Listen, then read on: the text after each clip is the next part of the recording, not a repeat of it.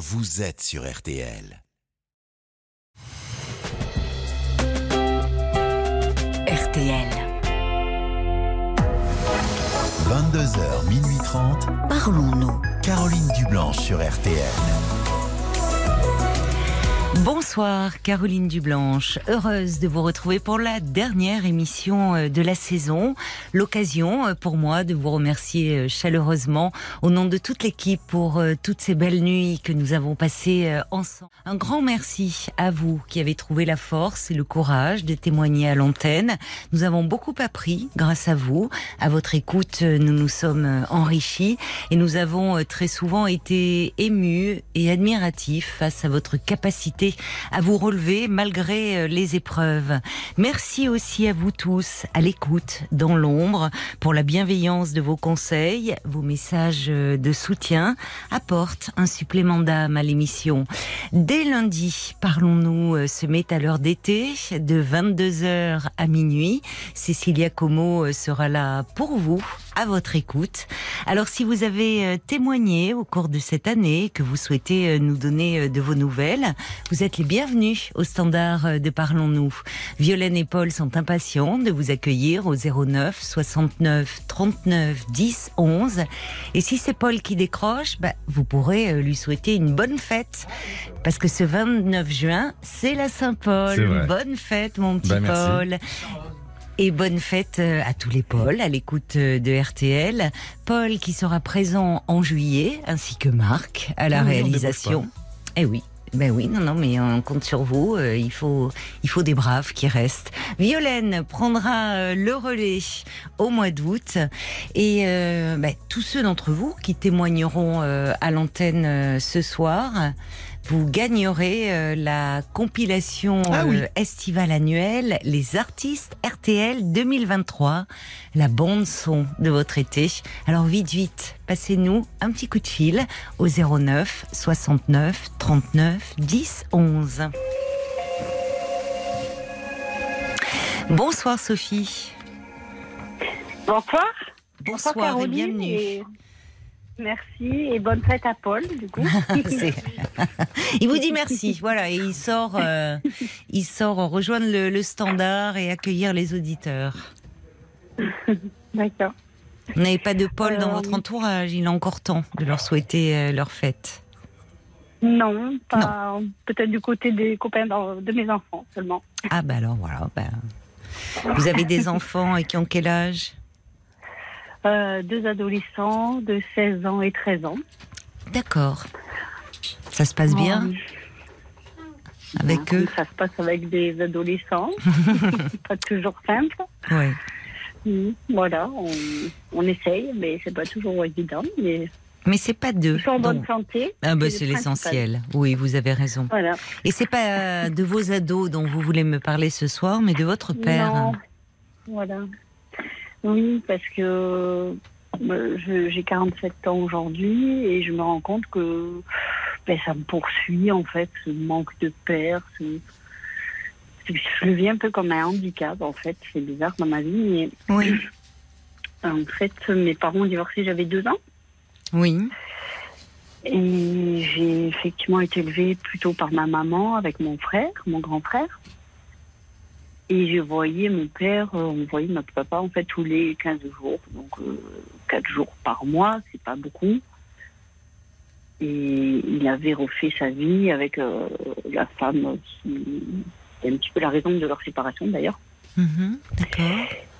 Et au final, j'ai pas eu la sensation, la sensation ben, qu'il m'a apporté quoi que ce soit, ce père en fait. Euh, au contraire, c'est plutôt un manque.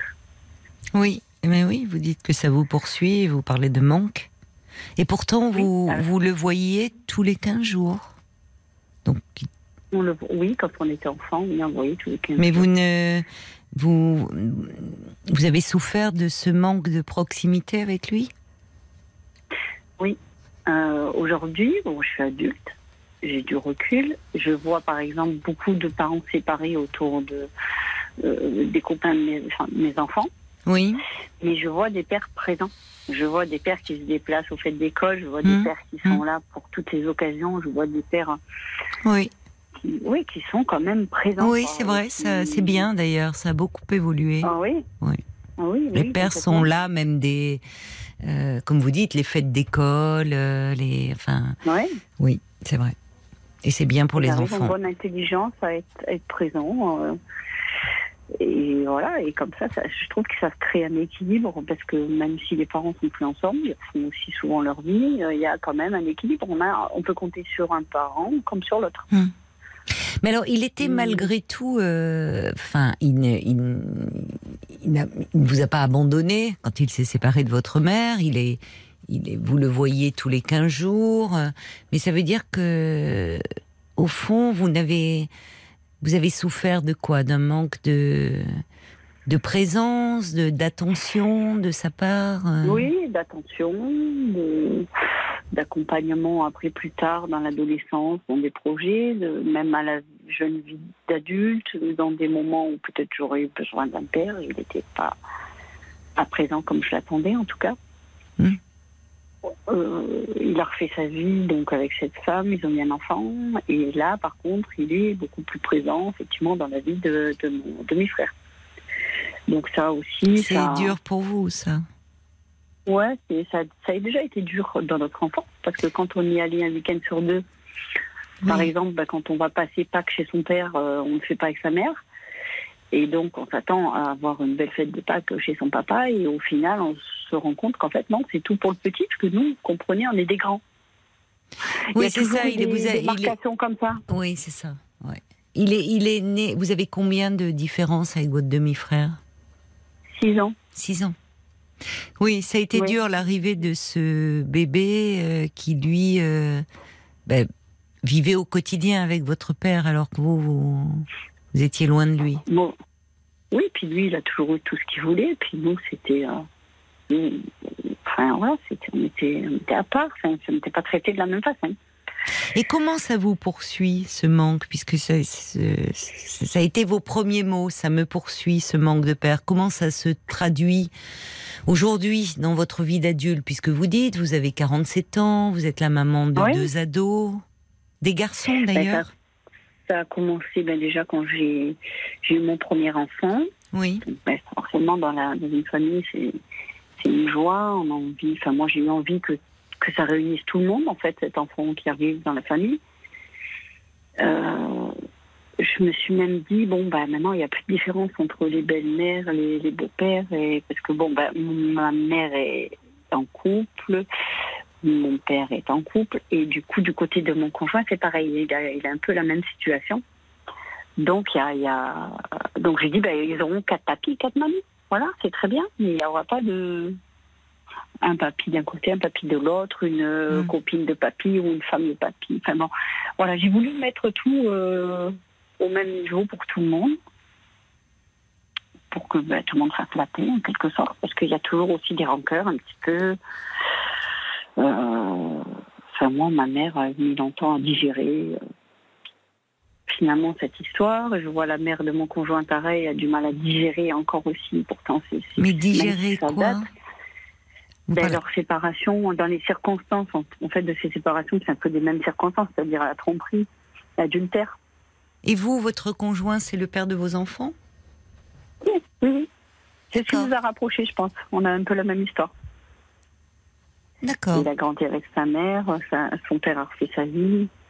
Ben vous, vous avez Il réussi votre vu. couple, alors Finalement? Oui, bah, on, a, on a en tout cas essayé de ne pas reproduire voilà, ce qu'ont fait nos parents. Oui. Parce qu'on sait la souffrance que ça crée, même plus tard. Et alors, votre père, est-ce que vous dites, bon, vous avez vous manqué de, de père? Est-ce que finalement, comment est-il en tant que grand-père avec vos enfants? Ben, je m'attendais justement à ce que peut-être euh, ben, il s'occupe de mes enfants. J'ai même offert un, un livre, euh, euh, Le don d'être grand-père, enfin, avec des idées de- d'activités avec ses enfants, ses petits-enfants, etc. Euh, pour l'anecdote, il n'y a pas longtemps, il a déménagé, il m'a ramené le livre qui était dans la cave et bouffé par les souris. Il me l'a rendu, quoi. Il l'a jamais ouvert. Oh, C'est dur de vous le. Voilà, c'est une petite Mais- anecdote comme ça. Mais est-ce que vous lui dites Euh, Qu'est-ce que vous lui dites finalement? Par exemple, là, quand il vous rend ce livre, c'était très symbolique pour vous. Enfin, vous en attendiez beaucoup quand il vous Ah, mais le ça, c'est rend. un exemple parmi, parmi des millions, en fait. Oui, mais alors justement, aujourd'hui que vous êtes adulte, est-ce que vous avez eu Oui. l'occasion d'en parler avec votre père de du manque que Ben, vous avez ressenti, enfant, de sa présence? Puisque déjà ça vous pèse. mais il est très, il est très fermé. C'est pas quelqu'un qui parle de ses sentiments. C'est pas quelqu'un qui parle de ses émotions. C'est un Euh, père à l'ancienne.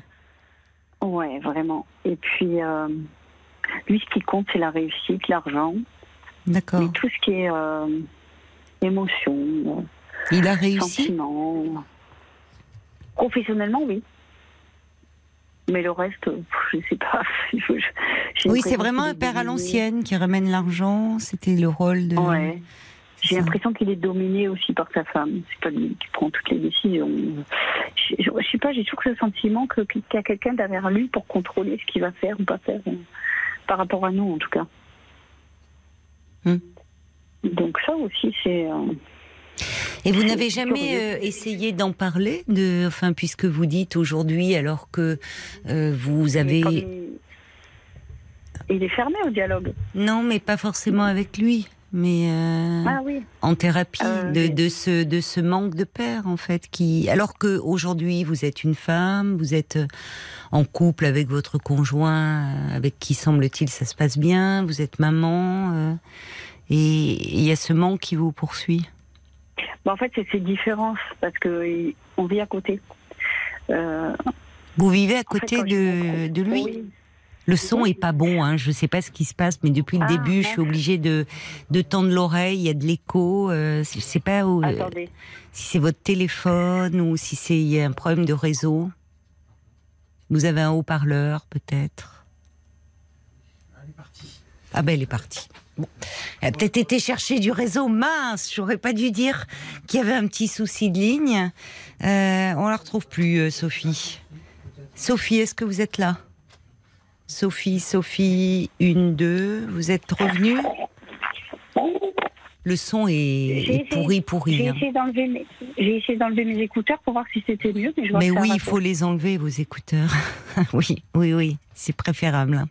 À l'antenne, c'est pas bon du tout, ça. Voilà, vous pouvez me parler? Bon, on a un souci euh, de ligne. Alors, on va écouter un petit peu de musique, on va essayer de la rappeler, de mettre... Ouais, je suis là. Bien. Alors, est-ce que ça va mieux, là? Euh, oui, moi en tout cas, je vous entends bien. Oui, Et en enlevant mes écouteurs, je ne sais pas pourquoi ça coupe. d'accord. Je voulais voir si ça marchait mieux. Alors, vous me étiez en train de me dire que vous habitez euh, donc à côté de chez votre père. Oui, parce qu'en fait, oui, quand on a eu notre premier enfant, parce que je voulais, je voulais en, en arriver là, et tout se passait bien à l'époque entre mon père, ma belle-mère, nous. Euh, et du coup, ils ont voulu. euh, Enfin, ils nous ont proposé à l'époque où on habitait un village euh, à plusieurs kilomètres. euh, Ils nous ont proposé, on était en appartement et ils nous ont proposé de venir vivre à côté de chez eux parce qu'ils avaient une maison euh, qui s'était libérée, Mhm. une maison à eux. Hein. Votre père euh, et vous votre avez des- belle-mère. Voilà. D'accord. euh, les locataires s'en allaient et ils pouvaient nous, nous loger dans, dans cette maison-là, Qui même était à loyer qu'on. Voilà. D'accord, donc... Et, euh, euh, voilà. En fait, euh, financièrement, nous, on n'avait pas les moyens de se loger dans une maison. Mhm. Euh, ils nous ont proposé ça. Bon, ben, nous, on a été. euh, on a pris comme une super nouvelle, quoi. Bah, puis vous, euh, euh, venant d'être maman, vous aviez peut-être aussi cet espoir de vous Ça, rapprocher. On n'avait euh, jamais. Et puis, on n'avait jamais vécu aussi dans une maison, comme moi ou mon conjoint, puisqu'on avait grandi forcément avec nos mamans euh, dans, des, dans des bâtiments.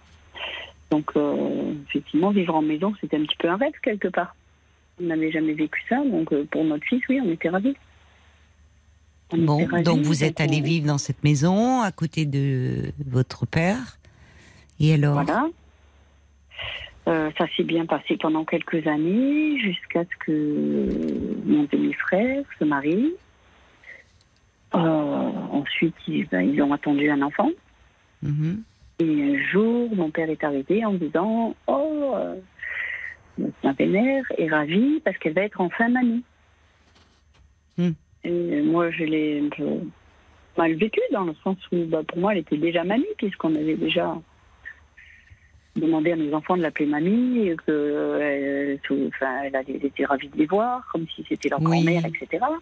C'est un Et là, peu dit, différent. non, euh, elle va être enfin mamie. Alors, euh, je lui dis, oui, ben, elle est déjà mamie. Il me dit, oui, mais là, c'est- elle va être vraiment, euh, elle va être vraiment euh, Hmm. mamie euh, pour de vrai, quoi. Donc, bon, ok, j'enquête le truc. Je me dis, bon, bah, oui, c'est sûr, c'est son fils. Moi, je suis pas sa fille, mais euh, je trouvais ça maladroit. Oui.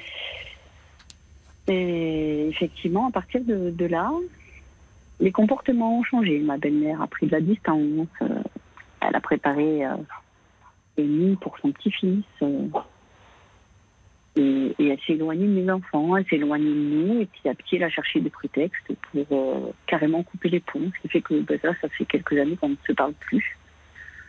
Ah, vous ne parlez plus à votre belle-mère et ni à votre Non, non. père? Non, non, elle nous a. Bon, il y a eu une. Il s'est passé un événement aussi où mon frère est allé dire des choses donc il n'aurait pas dû. On a été mis dans le même panier tous les deux et elle a décidé de plus nous. J'ai du mal à entendre. Il y a des, il y a des mots, que je- il y a des choses que j'entends pas en fait. Oui, mais si j'ai. Ah, Euh, elle nous a. elle- je- je Il y a veux pas votre fort. frère a été dans le. euh, J'ai pas compris en fait ce que vous avez dit. Et il a dit, il a dit des choses euh, qu'il n'aurait pas dû dire, euh, Oui. qui sont venues à ses oreilles. Et, euh, et elle nous a mis dans le même panier. Elle a dit je veux plus les voir. Enfin voilà, c'est fini, je veux plus les voir. Mais je pense que c'était euh, c'était aussi l'opportunité de nous mettre de côté à ce moment-là pour plus nous avoir au milieu et s'occuper de, de son fils, de, de Mm. son vrai petit-fils et nous mettre de côté qu'en fait. Ça l'a rangé, je pense. Et euh, donc vous ne voyez plus votre père non plus? Bah, du coup, plus comme avant. On Donc vous le voyez quand même en fait. Euh, vous vous Oui. n'avez plus de lien avec. Mais lui, euh, bien que vivant toujours avec votre belle-mère, vous le voyez. Il vient nous voir de temps en temps. Mais Ah nous, oui, va donc il va, il va contre quand même. Enfin, vous voyez, il, euh, c'est important ça. C'est-à-dire que, il, euh, évidemment, vous n'allez plus euh, dans le- la maison du couple de, de votre père et de votre belle-mère, mais votre père vient vous voir. Donc il Oui, tient à maintenir le lien. Bon, mais enfin, on sent que cela vous pèse, quoi. Tout Mais c'est pas agréable quand il vient, c'est jamais pour dire quelque chose de sympa en tout cas. Il c'est toujours pour faire des remarques. Quel genre de Ah remarque bah c'est ici c'est le bazar ou si je fais le ménage, c'est ah bah c'est bien tu fais enfin le ménage ou euh, bah, vous m'avez pas payé le loyer ou enfin, c'est jamais des il vient jamais euh, gentiment quoi. Donc finalement, cette pas- proximité, pas être agréable. cette proximité finalement aujourd'hui n'est plus une bonne chose, si je comprends bien. Et d'être euh, dépendant de, parce qu'il est proche. Vous êtes proche géographiquement, mais pas affectivement. Et puis en Ouais. plus, quand il vous dit vous n'avez pas payé le loyer, enfin, il a, il a cette ascendance sur vous. C'est pas forcément une bonne chose. il, il aime en fait, on a l'impression qu'il aime euh, tout contrôler et que effectivement tout passe par lui. C'est ça. C'est un patriarche. et- Ouais, euh, voilà, voilà. Il veut pas. euh, Il veut pas qu'on soit indépendant, par exemple. Moi, on- bon, il nous a loué, puis à un moment donné, je lui dis, au lieu de louer, on peut pas acheter, comme ça au moins ça, chez nous, on pourrait faire des travaux, on pourrait, parce que lui, il ne veut rien faire. euh, et nous, on a entreprend des travaux, mais en se disant des fois, mais oui, mais si on fait ces travaux-là, on- et qu'un jour il arrive quelque chose. Et pourquoi ne pas partir? Enfin, pourquoi rester dans cette Parce que- dépendance là Enfin, vous voyez, c'est pas bon. Oui. Ah ben, si Non, vous voulez acheter, partir. acheter? Enfin, Eh bien, oui, essayez en tout cas, mais Parce pas que- votre ben, père. Oui, je sais, on a essayé il y a, il y a quelques années, quand mon conjoint avait une situation un peu meilleure qu'aujourd'hui. Euh, et, et en fait, les biens sont tellement élevés ici par rapport à nos salaires que c'est compliqué. Et on n'a pas trouvé. euh, on a, on a peut-être été compliqué, mais on n'a pas trouvé ce qui nous, ce qui nous convenait. Donc, Ah ben, vous euh, trouverez peut-être pas aussi bien, mais si vous payez pas les loyers, les loyers que vous ne payez pas, ça vous permet de mettre de côté pour euh, acheter? Ah non, on paye des loyers ici, hein, on paye des loyers. Ah, vous lui payez un loyer, d'accord. Oui, oui, oui, oui, oui. Enfin, en- moi, ce que j'entends, vous êtes, je trouve, dans une situation un peu impossible euh, que, que traduit la- cette maison. Où, euh, vous voyez, c'est un père à l'ancienne, c'est-à-dire que il faut que ça passe par lui. C'est ce côté un peu patriarche. euh, vous êtes dans cette proximité euh, géographique, c'est comme si vous étiez chez lui.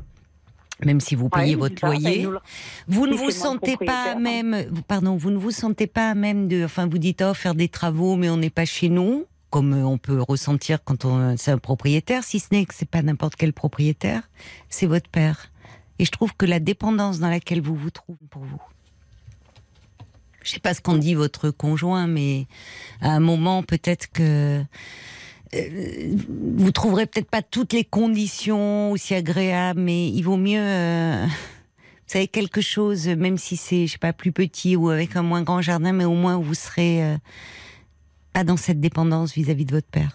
Parce que, au fond, quand vous étiez un tout jeune couple, et euh, je comprends, euh, matériellement, vous vous lanciez dans la vie, et puis vous, vous aviez cet espoir de vous rapprocher de votre père aussi, à ce moment-là.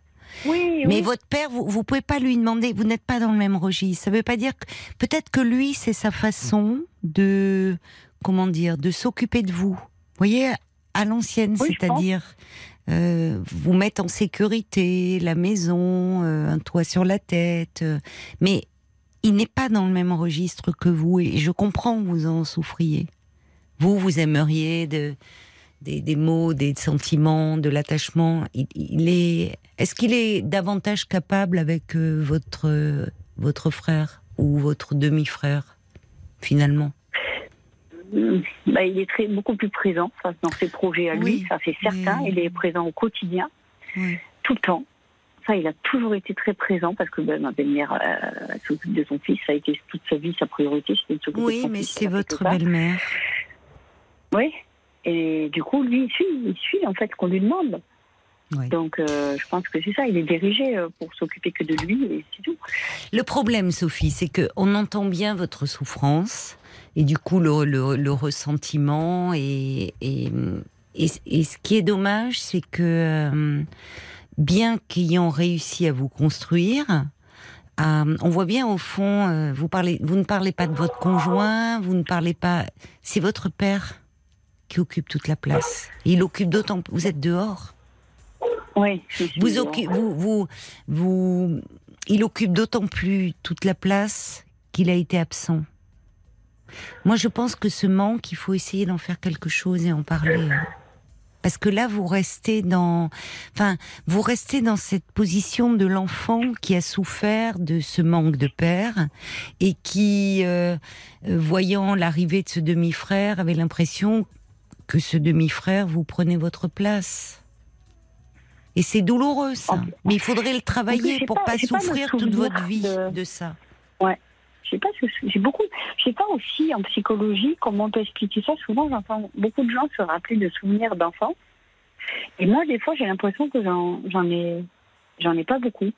Mais ça, justement, ça interpelle les psys. Parce que quand il y a une espèce de voile sur, euh, euh, sur les, la période de l'enfance, je ne parle pas des, des trois premières années, hein, qui euh, en général euh, ne tombent, enfin, tombent dans l'oubli, euh, sont, euh, on n'y a pas accès. euh, mais le, le fait de ne- d'avoir comme un voile sur son enfance est révélateur de, de difficultés comme si au fond on se protégeait de, de quelque chose. Mais votre douleur, on l'entend. Votre douleur, vous, vous- ça a été vos premiers mots. Ça me poursuit ce manque de père. Et je trouve que pour vous, ça serait important de, au fond, de, de trouver un endroit auprès d'un thérapeute pour parler de cela, pour le déposer et pour trouver une forme d'apaisement. Parce que c'est dommage de rester euh, dans cette souffrance-là que, enfin, qui est compréhensible, vous voyez, mais qui vous pèse et qui pèse, qui vous poursuit dans votre vie d'adulte. Oui, parce qu'on on en entend tellement dire bah, en psychologie bah, que le père et la fille sont très proches, etc. et Ah oui. Mais moi, j'ai- tout c'est tout l'inverse, quoi. Il y a toutes sortes de, vous savez, euh, il y a des pères absents, euh, et, et en plus vous avez des, vous avez des fils, si j'ai bien compris. Oui. C'est important aussi dans dans le rapport au masculin que vous avez. Oui, c'est ça, que- je suis entourée d'hommes. Les fils des frères. euh, je- Eh ouais, oui, ça. mais il manque ce père. Donc oui, mais ce que je veux dire dans ce que vous transmettez, parce qu'on transmet des choses euh, à notre insu. Et forcément, ce père, il, euh, il vous déçoit. Il vous déçoit et en même temps, vous restez encore cette petite fille en attente de, de, de son approbation, de sa reconnaissance. C'est peut-être votre difficulté aussi à couper via cette maison. Mais je pense que cette maison est finalement euh, révélatrice euh, et ne fait que mettre l'accent sur, euh, sur votre manque. Je sais pas ce qu'en dit votre conjoint, mais peut-être que lui aussi il trouve ça un peu lourd, non La proximité avec le beau-père propriétaire? Oui, lui, il en a marre. Hein, de... Oui, mais je le comprends. Vous voyez Donc, euh, mais vous, vous restez dans cette position d'attente et l'attente, ça fait souffrir. Donc moi, je vous conseille vraiment de de, de prendre rendez-vous avec quelqu'un et de, de vous pencher sur ce problème, sur ce manque euh, qui existe et, et qui vous fait souffrir. D'accord. Oui. Bon courage. effectivement de le faire. Ouais. Ouais. Bon courage. Alors Sophie, je suis désolée, mais la liaison est vraiment très très Oui. mauvaise avec votre avec votre téléphone. Ça rendait l'échange un peu compliqué. Je vous souhaite un bel été. Désolée. Merci. Merci, au revoir. Parlons-nous, Caroline Dublanche sur RTL. De circonstances, villégiature, un mois d'été, un mois d'azur. Merci beaucoup, Pascal.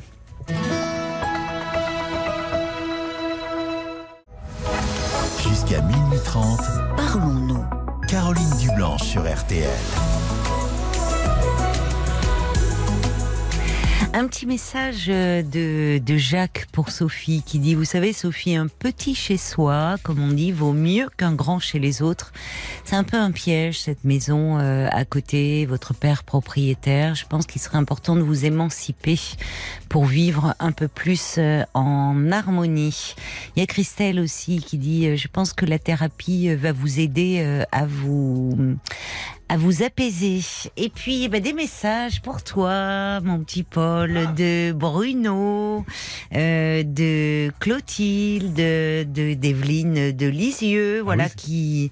Est-ce que ça fait plaisir de les Ah bah retrouver? oui, ça fait plaisir. Et, et puis voilà, des messages, c'est très sympathique. Qui te souhaite une bonne Oui. fête. Evelyne qui reprend le travail d'ailleurs ce soir après deux mois d'arrêt. Bon courage. Et si tu me permets, juste, euh, j'embrasse Benoît qui m'a envoyé une carte et Oh qui, que j'ai reçue hier.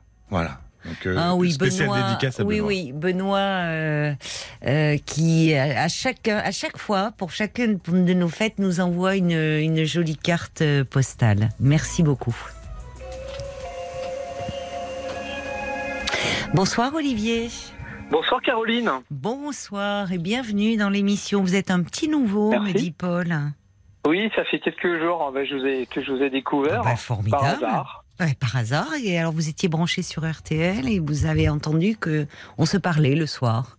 Ouais, c'est c'est plutôt agréable hein, d'écouter euh, les histoires des uns des autres et puis on a toujours quelque chose à apprendre. Oui, c'est vrai. C'est vrai, vous avez raison. Ben, on est là, euh, on est là du lundi au jeudi, de, de 22h à minuit et demi. Alors là, c'est la fin de saison, mais c'est super d'avoir euh, des nouveaux comme ça qui nous rejoignent.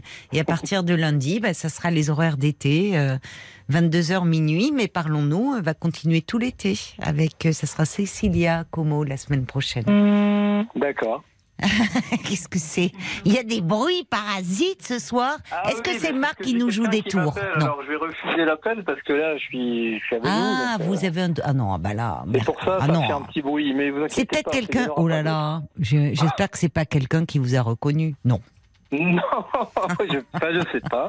Ben, j'espère pas que vous voulez me parler un peu de de, de vous et et puis de votre petit garçon, je crois. Enfin, votre grand garçon qui a Ouais. 12 ans.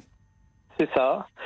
Alors en fait, euh, je voulais vous parler que bah, de ma séparation qui a eu lieu il y a 7 ans. Oui. avec la mère de mon fils. Donc on a eu un seul enfant et euh, donc il avait 5 ans à l'époque. Oui.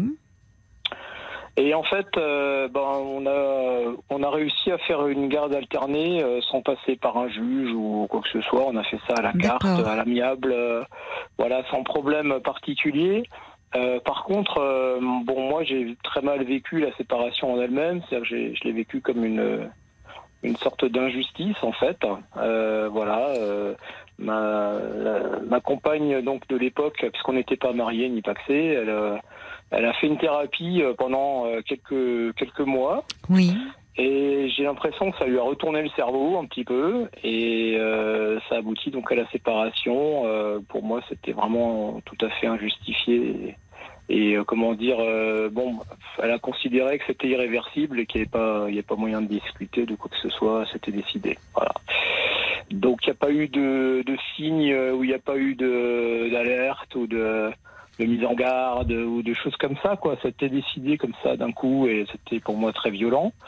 Euh, voilà. Et donc en fait euh, le problème actuellement c'est que sept ans après euh, ben on se parle comme toujours c'est-à-dire par mail par SMS et pas vraiment de vive voix. C'est-à-dire que quand je l'ai en face j'ai du mal à, lui parler parce que je suis très mal à l'aise euh, parce que je lui ai pas encore pardonné et je sais mmh. pas si j'y arriverai un jour. Et euh, voilà, parce qu'en fait, je lui en, je lui en veux en fait essentiellement pour notre enfant, parce que on sait bien que dans les séparations, la plupart du temps, c'est des enfants qui, qui trinquent un peu plus, quoi. Enfin, voilà. Et euh, mon fils, en plus, à l'époque, euh, m'en voulait parce qu'il était persuadé que c'était ma faute. Alors, Comment cela Pourquoi il pensait bah, cela Je ne sais pas. Euh, Peut-être que sa mère lui a, lui a dit des choses ou lui a raconté des choses. Et euh, lui, dans sa tête d'enfant, il était persuadé que euh, c'était à cause de moi que qu'il y avait la séparation. Mais il l'exprimait de quelle façon? Bah, il exprimait avec des colères, avec euh, des oui. contradictions euh, par rapport à ce que je lui disais. Euh, c'est-à-dire que encore aujourd'hui, il accepte pas grand-chose de moi. C'est-à-dire que pour ses devoirs, par exemple, je, je veux l'aider pour ses devoirs, il, il veut rien savoir. voilà, il refuse à peu près tout ce que je pourrais lui donner, lui apporter ou lui expliquer, quoi. Voilà. Et donc encore aujourd'hui, il a compris certaines choses. Il fait, voilà, il, il s'y habitue à la situation, mais j'ai l'impression qu'inconsciemment, il m'en veut toujours, en fait. Voilà. Oui, mais un enfant, vous savez, euh, face à la séparation euh, de de ses parents, euh, peut. Alors souvent, c'est l'enfant peut se sentir responsable. Et c'est important de lui expliquer qu'il n'est pas en cause. Ouais. Après, c'est c'est c'est c'est curieux le, le, fait que ce sentiment, enfin, qui qui était perturbante pour lui, sans forcément vous en vouloir à vous spécialement. Il, il faisait peut-être aussi des colères quand il était chez sa maman. Euh, oui, mais enfin bon, il a quand même toujours eu une préférence pour sa mère depuis le début. Euh, bon après, ça je Pourquoi dites-vous ça bah, C'est ce que je ressens. C'est ce que vous ressentez. Ce qui ne ouais. veut pas dire que c'est la vérité. Bon, de toute façon, il passe plus de temps avec sa mère qu'avec moi. C'est-à-dire que moi, je l'ai un week-end sur deux et puis la moitié des vacances. Sinon, vous souffrez de temps, cela? Euh, alors oui et non, c'est-à-dire que par moment il me manque un petit peu. Euh, après, comme je suis relativement occupé, euh, je me vois mal m'occuper de lui, euh, on va dire en semaine, quoi. Voilà, parce que par rapport à mon travail, à mes activités artistiques, oui. parce que comme je fais de la musique et tout ça, donc je suis assez occupé. Donc quelque part, ça m'arrange bien, mais voilà, je veux dire, c'est c'est le fait qu'il soit plus avec sa mère, donc il est plus comment dire, de, enfin, plus habitué à être avec elle. Et, et oui, c'est ça. C'est elle qui est là fait, dans son euh... quotidien. Donc, mais ça ne veut ouais. pas dire qu'il la préfère. C'est-à-dire qu'il a besoin de vous aussi et il vous aime aussi. Et c'est différent le rôle d'un d'un père et d'une mère pour un enfant. Et il a besoin ouais. des deux. Oui, bien sûr. Bien sûr.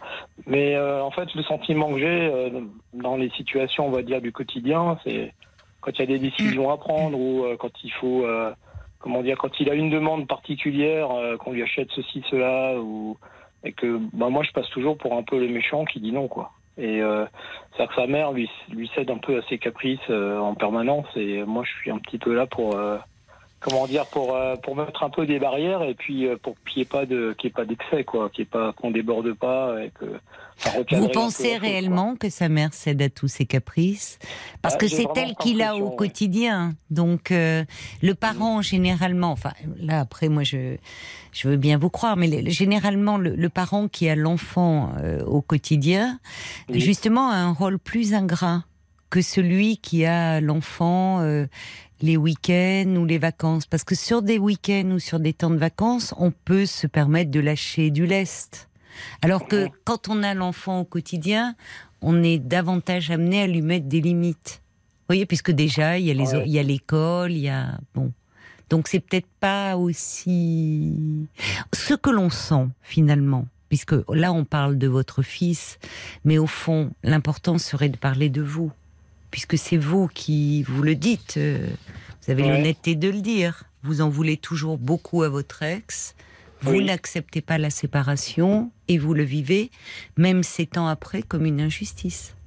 Ouais, alors ce qui est encore plus surprenant, c'est que moi j'ai euh, j'ai rencontré quelqu'un, donc je suis avec Ah oui une autre dame depuis deux ans et demi, et euh, je suis super heureux. euh, mon fils l'adore, enfin on est on est très très heureux, mais malgré ça, quand j'ai la mère de mon fils, quand elle est en, en comment dire en face de moi, je, je suis très mal à l'aise et je n'ai pas envie de lui parler. Qu'est-ce que ça veut dire? Vous êtes mal à l'aise ou vous êtes fâché ou en non, colère? je suis juste mal à l'aise. Enfin, je, je pense, je pense pas forcément. Ou vous lui, en séparation tout le fait, temps quand euh, je la vois, mais je suis juste mal à l'aise, c'est-à-dire que j'ai- pas envie de lui parler parce que je, je, sens comme un, un, véritable mal-être, quoi. Carrément, je peux pas la regarder dans les yeux. Oui.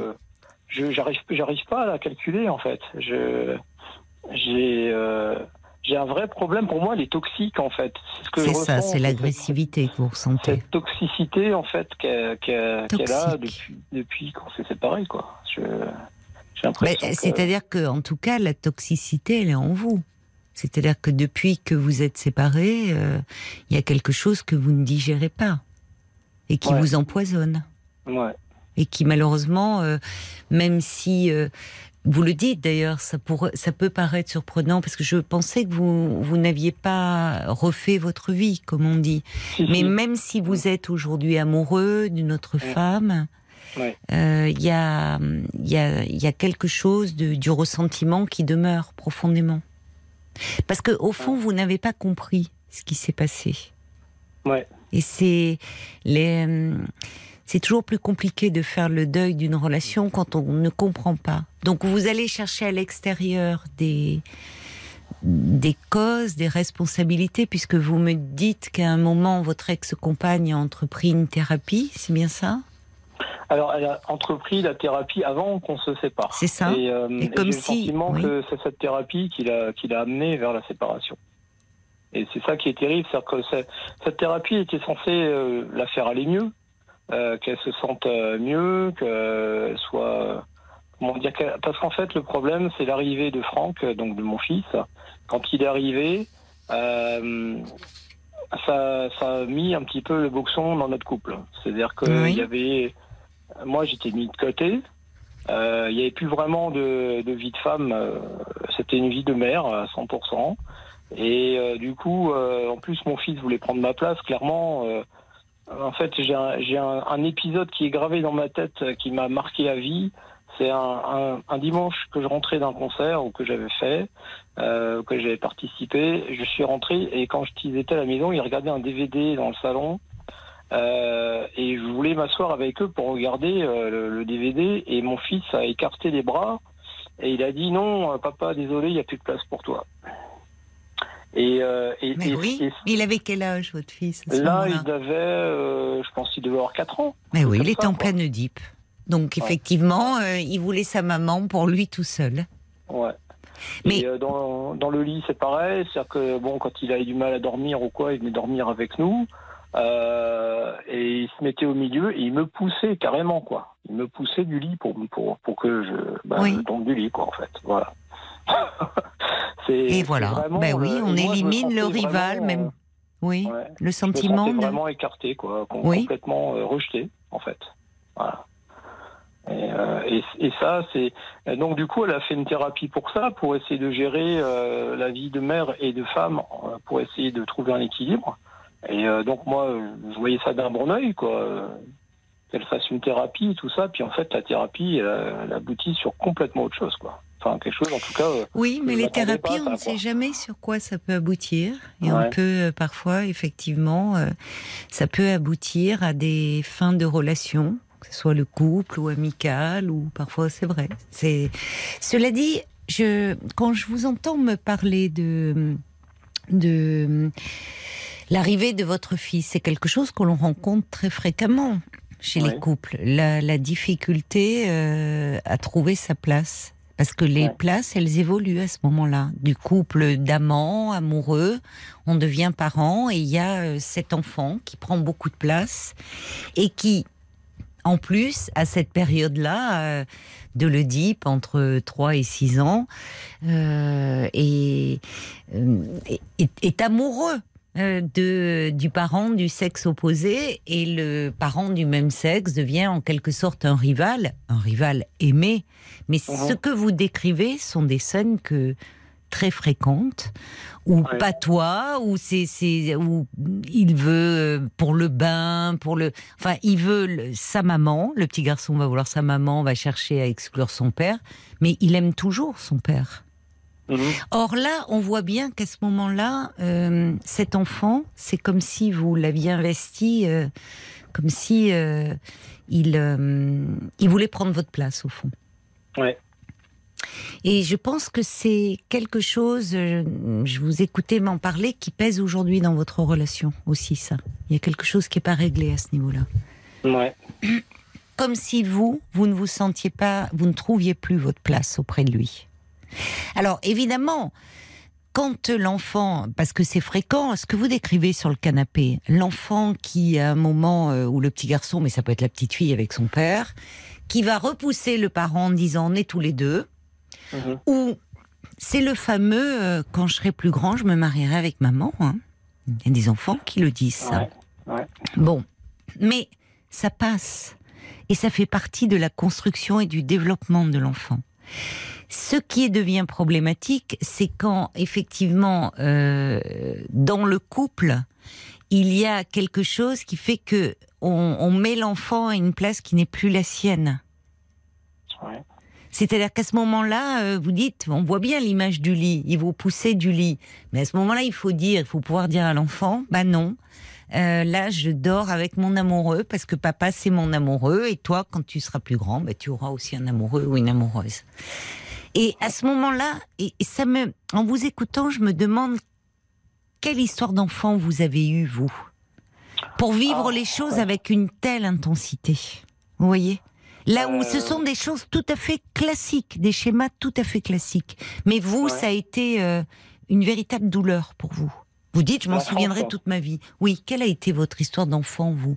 Comment Oh vous avez, enfin, oh là, là. C'est-à-dire, ça veut dire quoi ça Bah, Oula. sur un truc. euh, oui, bon, bah, après, j'ai écouté l'auditrice tout à l'heure euh, euh, avec son papa et tout ça. Moi, c'est un peu de ce genre-là aussi, mais mon père m'a carrément ignoré au bout d'un Ah, moment. ouais. C'est-à-dire, en fait, ma mère m'a clairement dit un jour, je sais pas ce qui lui a pris de me dire ça, Hmm. elle m'a dit que, bon, je suis le troisième d'une fratrie.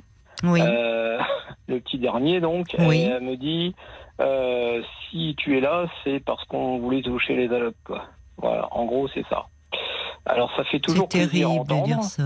oui. Ça fait toujours plaisir Ouais. à entendre, mais euh, bon, moi j'ai su un petit peu euh, comment je suis arrivé, quoi, dans quel contexte et dans quelles conditions. Donc mon père, euh, en fait, s'est occupé, on va dire, de mes frères. hein, Mhm.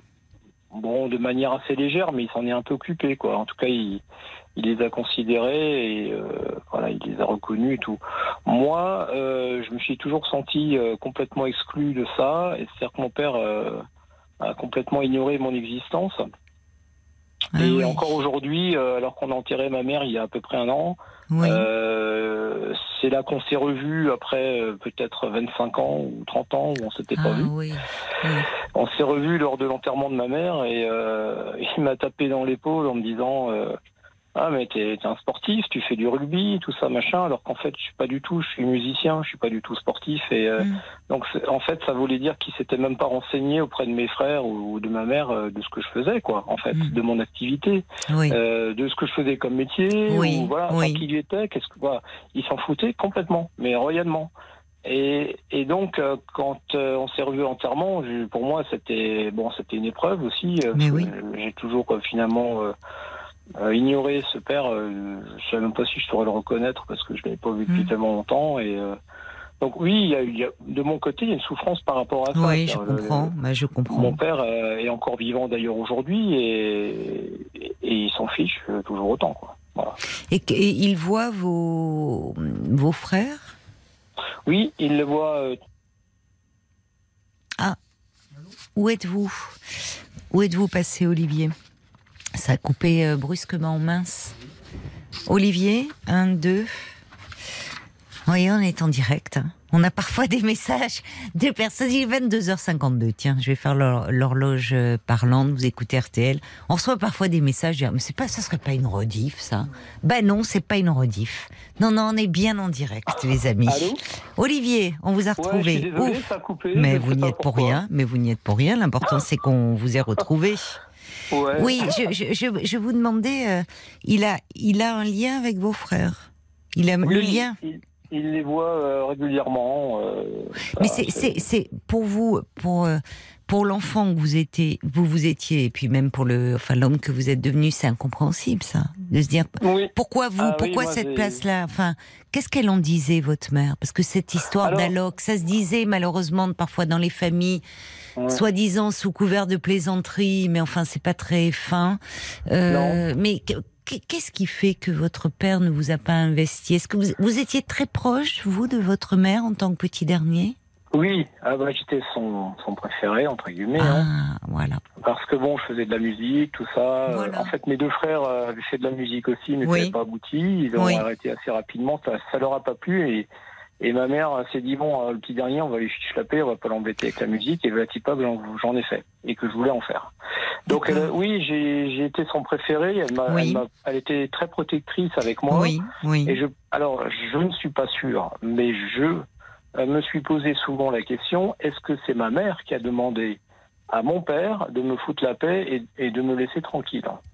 C'est c'est euh, probable. J'en suis pas sûr et certain. Parce que votre jamais- père était plutôt sportif, c'était le rugby, c'était tout Non, ça pas du Non tout. D'accord. Alors lui, non, euh, non, non, il était, euh, il était cheminot et puis Oui. il avait une activité de, euh, de naturopathe euh, le week-end. C'était sa passion. D'accord. Donc euh, il a passé des diplômes et il faisait des, des consultations euh, pour soigner les gens. Il a même créé des, des chaînes de magasins, euh, ne- des magasins bio. Donc euh, voilà. Et en fait, il travaillait tout le temps. C'est-à-dire la semaine, il était à Paris.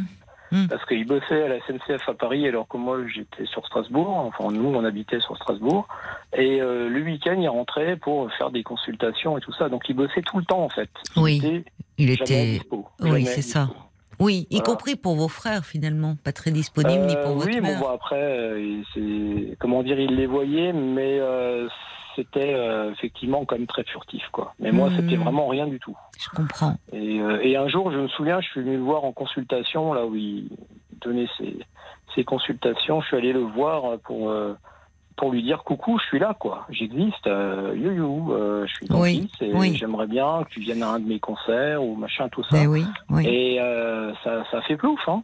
Ça fait plouf. Il n'est jamais venu vous voir en concert? non. Oh oui, c'est dur.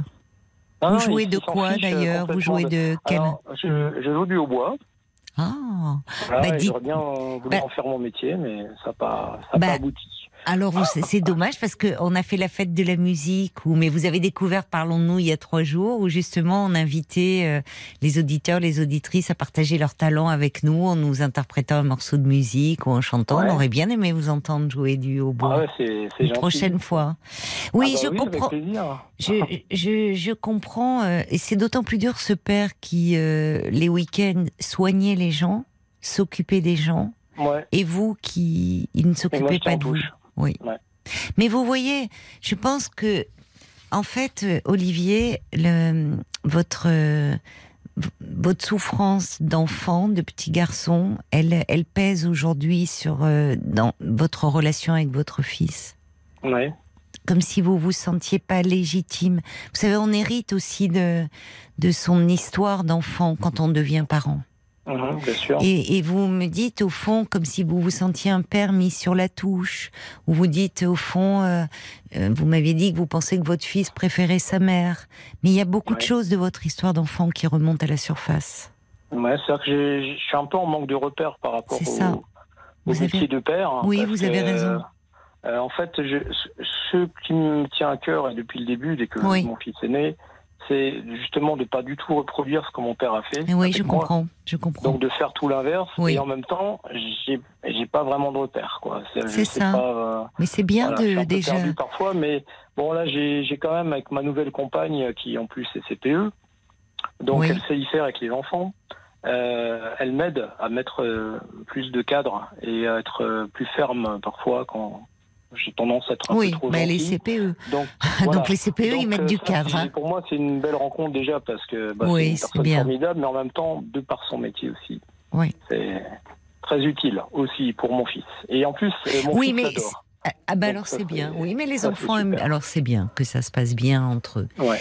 Mais je pense, euh, je pense aussi. Alors, en même temps, j'ai bien entendu ce que vous m'avez dit à propos de votre ex-femme, que la thérapie lui aurait retourné le cerveau. Donc, je, j'ai un- j'hésite un peu à vous proposer peut-être cette voie-là, ne serait-ce que quelques entretiens. Euh, parce que la thérapie, enfin, c'est pas fait pour retourner le cerveau, c'est pour euh, finalement être euh, moins en difficulté dans les dans sa vie de tous les jours, dans ses relations euh, présentes et parfois de tisser des liens avec le passé. Mhm. Et je, je pense que quand vous dites vous avez voulu faire tout l'inverse de votre père, mais Oui. quand on veut faire tout l'inverse, finalement on répète d'une autre façon parce que c'est toujours par rapport au modèle de référence. Et, et je trouve euh, important votre lucidité de dire que vous manquez de repères. Oui, parce que vous avez manqué de père vous aussi. Et je comprends Bah que vous ayez appelé après l'histoire de Sophie. Ça n'a pas Ouais. les mêmes implications chez un garçon que chez une fille, mais ça a des, des, des conséquences. Et je pense pour, pour pouvoir véritablement être à votre place de père, vous sentir pleinement légitime, et c'est bien que votre compagne aussi vous donne confiance et vous aide dans, dans ce rôle-là. Mais moi, j'ai l'impression, j'ai le sentiment en vous écoutant que euh, parler à un professionnel, même en ayant quelques entretiens, vous aiderait à régler un peu c'est vos propres difficultés à vous et à pas les faire peser dans la relation avec votre fils Ouais. aujourd'hui. Vous voyez?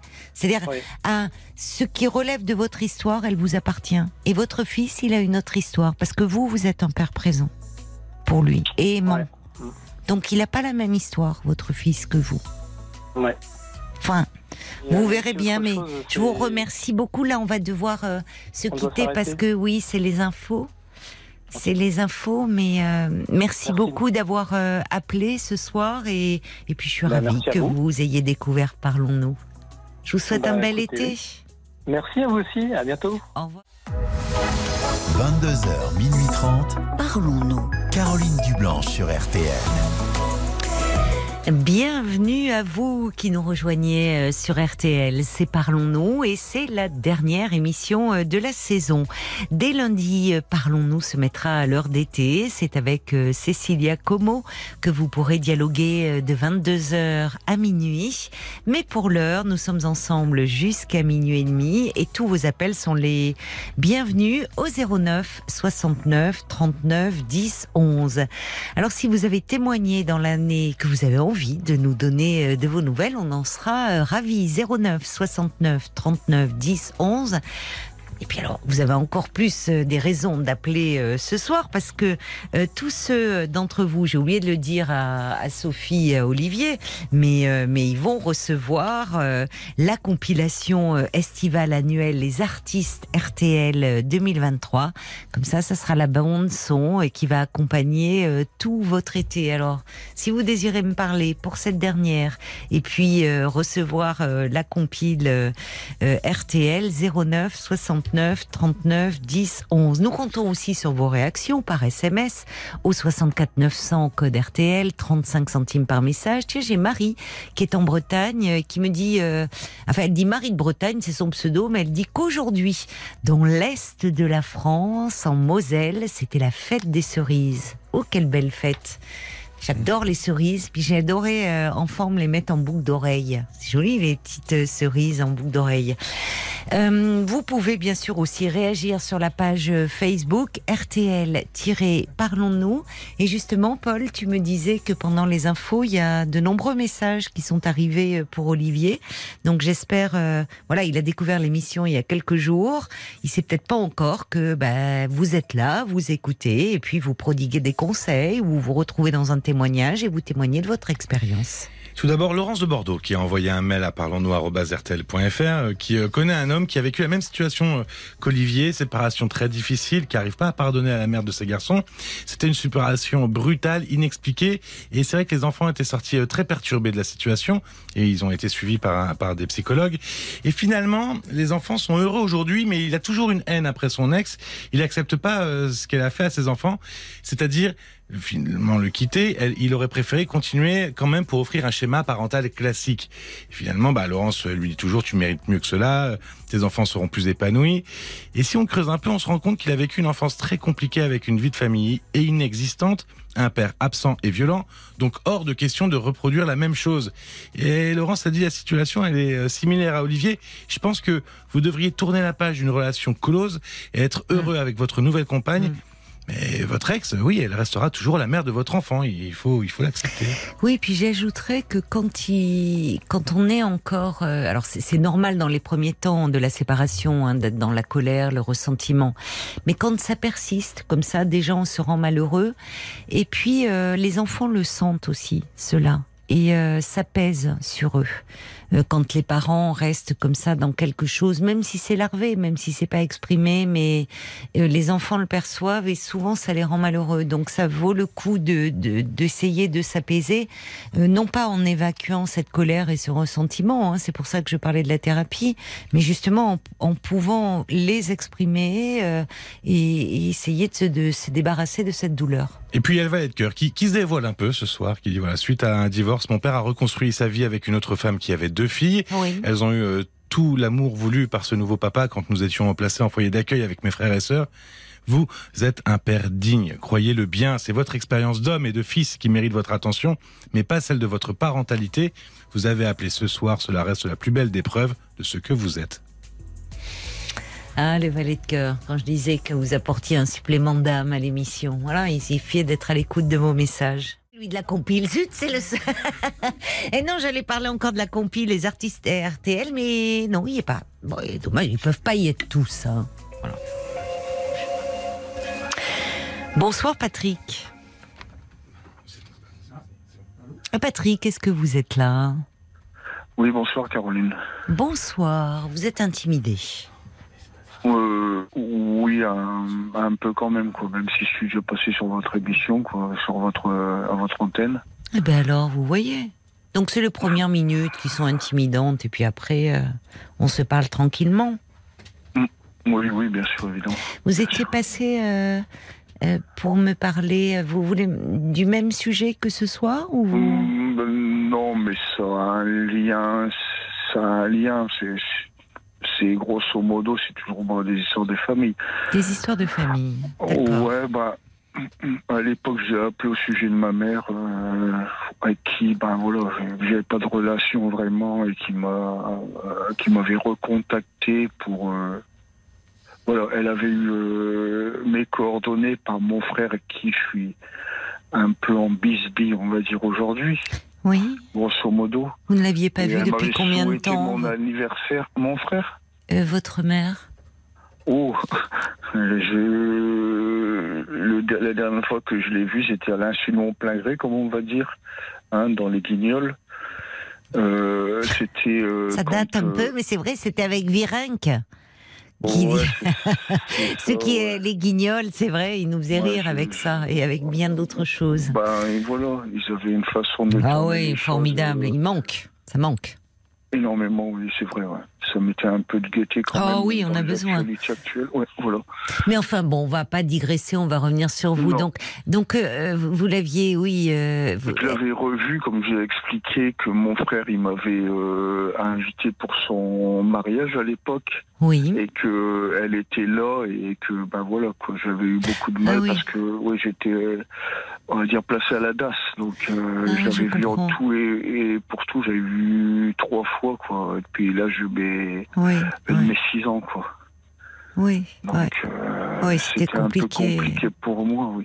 Et votre, et vo- elle s'était occupée de votre frère parce qu'il l'avait invité à son mariage? Non, pas non, plus. Non, bah lui, eux, comme euh, à l'époque j'avais expliqué, euh, plus ou moins, tous, tous, euh, ils avaient été plus ou moins retournés bah, la voir, repris contact avec elle. Mais moi, mon caractère, il fait que voilà, je suis pas du style, euh, j'ai beaucoup souffert et on va dire que quand on a 6 ans, on accepte euh, au début euh, la séparation, on est en manque.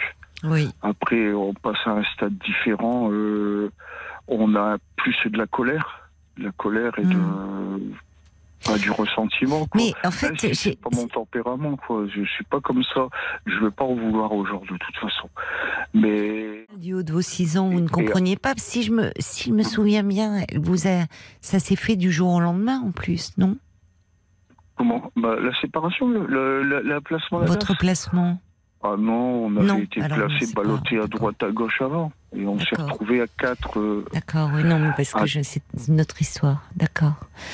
Donc, bah, vous aviez euh, intitulé aussi, je crois que je sais plus si c'est celui-là. Là, j'avais eu, j'ai passé, j'ai passé deux fois dans votre émission pour deux histoires, mais là, je crois que vous aviez, je sais plus quand vous aviez mis le, Et ce le soir sur le podcast. Ah, bah, on là- avait fait un podcast, un parlant encore, Ouais, d'accord. aussi, Et ouais, ce ouais. soir, alors, qu'est-ce qui fait que vous souhaitiez me, Bah, me rappeler pour, euh, pour donner des nouvelles? Pour où est-ce que vous en êtes aujourd'hui? Bah, L'histoire avec, euh, avec ma, ma mère m'avait conseillé de reprendre contact avec elle ou d'aller voir quelqu'un. euh, parce que bon, bah, elle m'avait souhaité mon anniversaire, c'était Oui. mon anniversaire. Et bah, j'avais Ah bon assez mal vécu, quoi. J'avais assez mal vécu dans la mesure où. C'était pas voilà, votre quoi. date anniversaire Elle C'est s'était. ça, ouais. Ouais, ouais. Et. Oui, je comprends, vous l'avez mal vécu. Ouais, ouais. Oui. Ouais, bah, Ouais. quand même. Ouais, voilà. C'est peut-être oui. de la susceptibilité mal placée, Oh non, c'est pas non, c'est pas de la susceptibilité, ça. Patrick. Oui, je comprends, bien sûr. Ben oui, parce que la mère, elle vous met au monde, donc elle est censée être la mieux placée pour connaître le jour de votre naissance et Bah de célébrer ce jour qui devrait être un jour important, évidemment, pour elle. Ouais, même si, on va dire, les anniversaires que j'ai eus, ils n'ont pas été trop joyeux, quoi. On va dire sans me plaindre, attention, et je veux pas faire du misérabilisme. hein. Mais- Il y a des gens qui ont souffert beaucoup plus que moi dans leur vie, hein, je pense, hein, de toute façon. Mais moi, je le vis, je l'ai vécu à, à, à, à ma façon à moi, quoi. Moi, je l'ai eu avec mes yeux d'enfant de l'époque. Non, mais en fait, oui, d'ailleurs, euh, je vous arrête quand vous oui. dites, vous voyez, souvent, on essaie, beaucoup de personnes comme vous, on l'entend souvent, ça, en thérapie, euh, qui... euh, C'est vrai, Caroline. Vous savez, euh, je regarde autour de moi, je vois les gens qui ont, qui ont, qui ont souffert des choses pires, pires que moi. Et moi, j'ai, survécu. Non, ce que je veux dire, Patrick, c'est que construit, justement, ce que je veux dire, c'est qu'on entend souvent en thérapie des personnes nous dire, essayer de presque minimiser leur souffrance en disant, je sais qu'il y a des personnes qui ont vécu pire que moi. Ce que vous décrivez pour un enfant, c'est le pire qui peut lui arriver, l'abandon. Enfin, vous voyez, le, le, le- il y a la, a- c'est- incompréhensible pour un enfant. Donc, euh, il faut pas sous-estimer euh, euh, cette souffrance-là. Comment vous vous êtes Vous dites oui, malgré tout, vous avez réussi à vous construire. Comment Quelle est votre vie aujourd'hui, Patrick? Justement, vous avez 61 ans. C'est compliqué parce que mon caractère, il s'est justement forgé à partir de ça. oui, J'ai ben oui, forcément.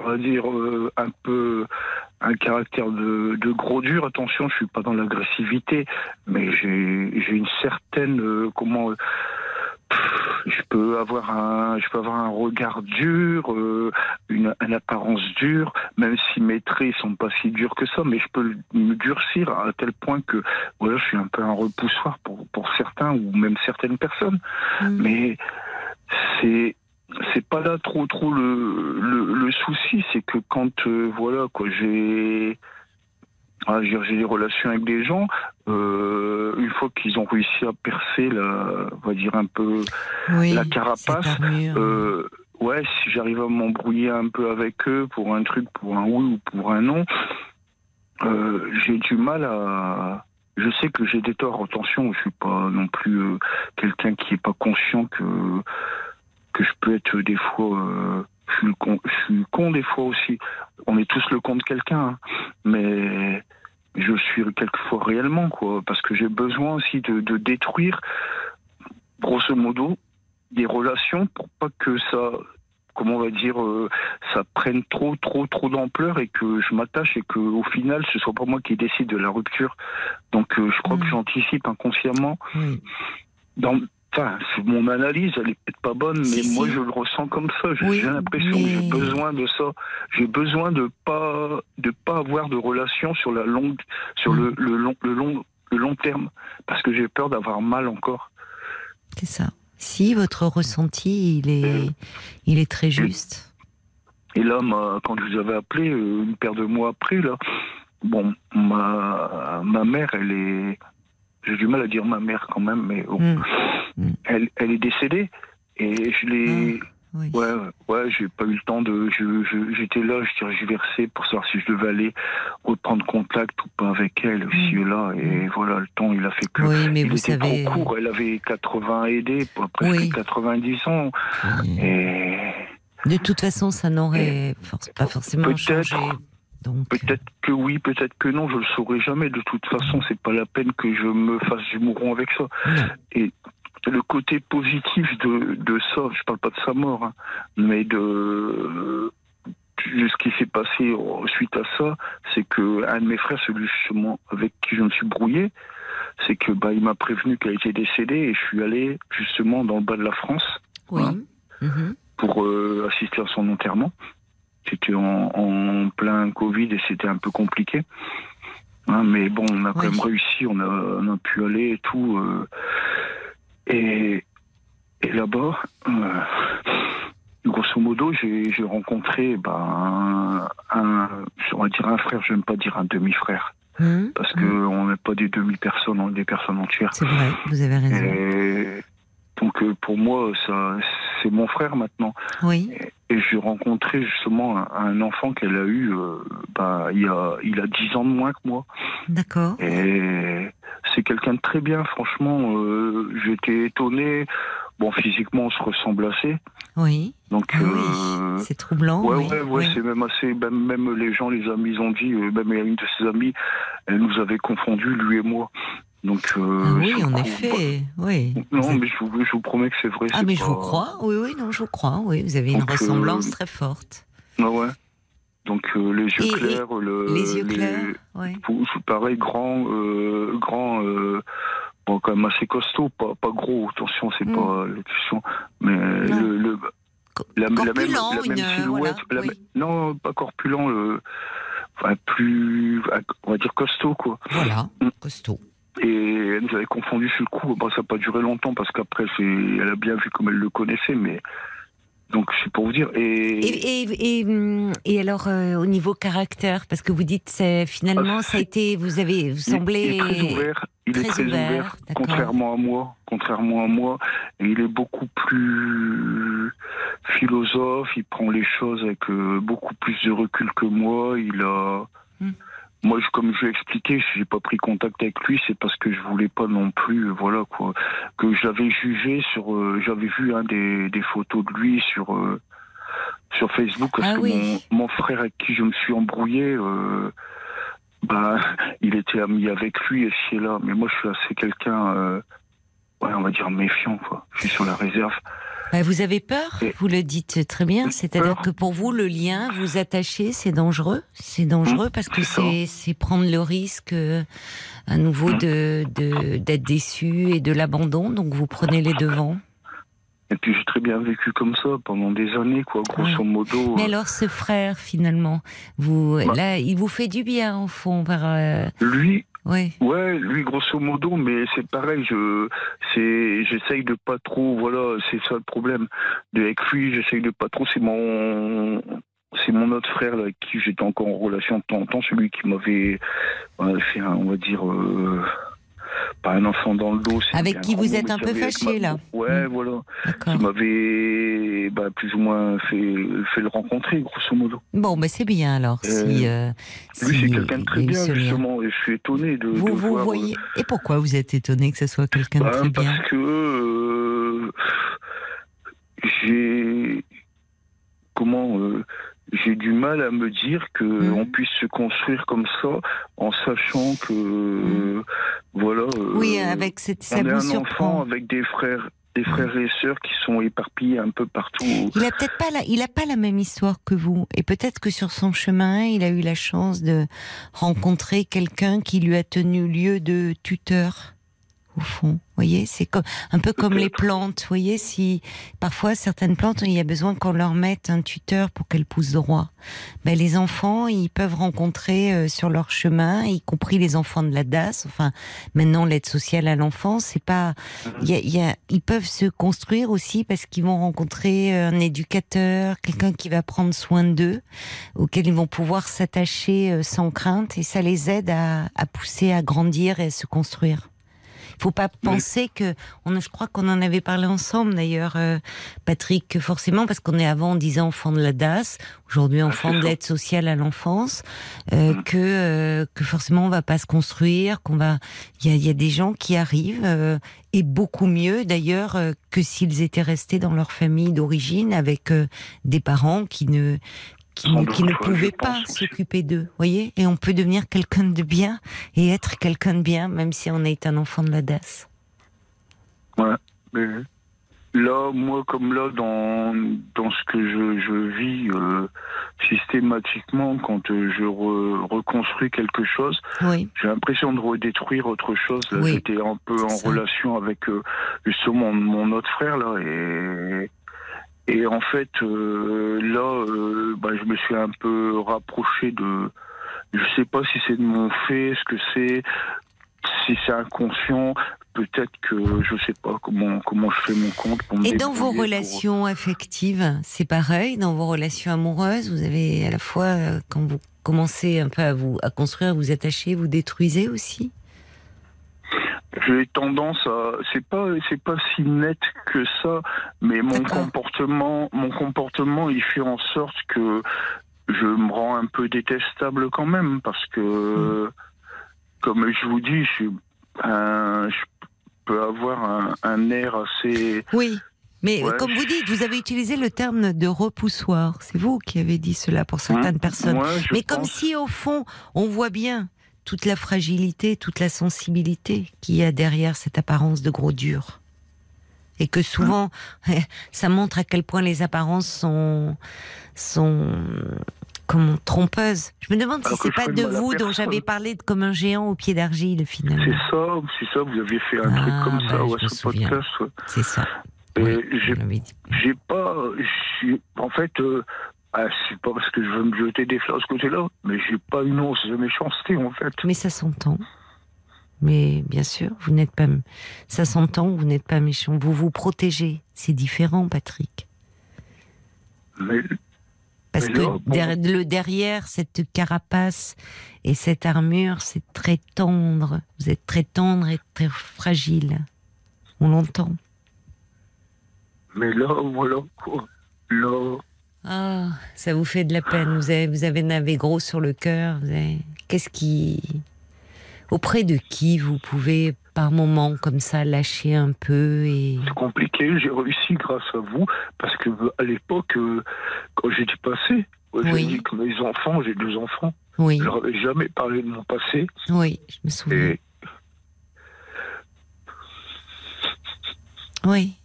Et Et ça, vous avez tenté J'ai- de le faire ouais, je l'ai fait Oui. Ouais. mon fils il a très bien compris Oui. Vous voyez mais il s'en- doutait Il a quel âge, votre fils ouais, il a 31 ans maintenant 31 ans. Oui. Voilà. Il s'en doutait. Il sentait que ça avait été difficile pour vous. Oui, parce qu'il n'a pas, il a pas connu de grands-parents de mon côté. Mais oui, Donc euh, oui. ça, Il a dû se poser des questions. Pourquoi Oui.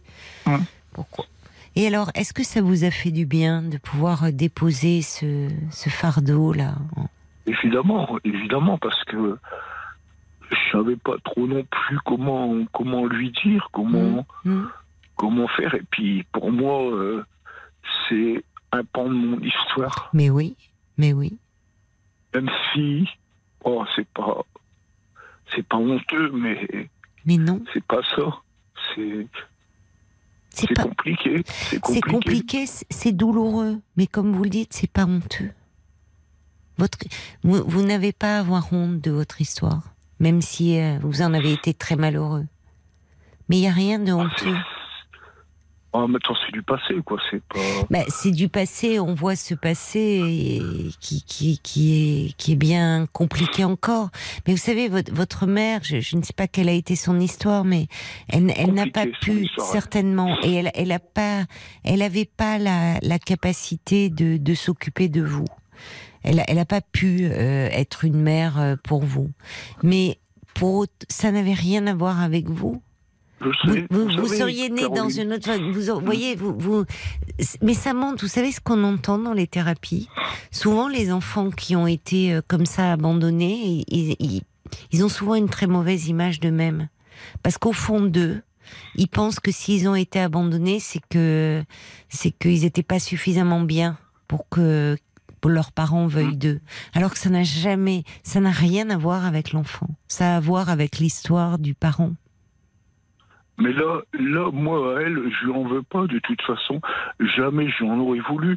C'est pas, c'est même pas le, le fait que, voilà, que elle m'ait abandonné, machin. Je sais que c'est compliqué, c'était compliqué pour elle. Mais, mais là, euh, ce que, ce que je, ce que je ressens, c'est que voilà, j'ai pas fait forcément ce qu'il fallait pour essayer d'aller chercher plus loin, de, de voir. Bon, on n'aurait jamais construit une histoire, euh, Non. elle et moi. Non, c'est je, pas je- possible. non, je crois. mais- oui. Faire peut-être euh, un pas l'un vers l'autre et puis euh, chercher à comprendre euh, certaines choses.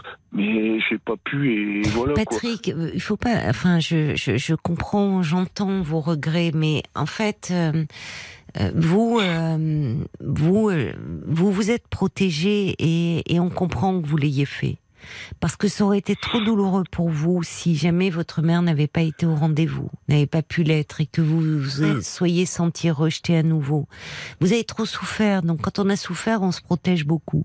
Mais on sent bien quand on vous entend, vous, vous avez dit, comme pourrait le dire un enfant d'ailleurs, je suis pas méchant, mais on sent aucune Non, méchanceté. vrai, je vous garantis. Mais, mais, mais, mais moi, je, mais je vous crois. Et je pense que les auditeurs vous croient. On sent une immense tendresse chez vous.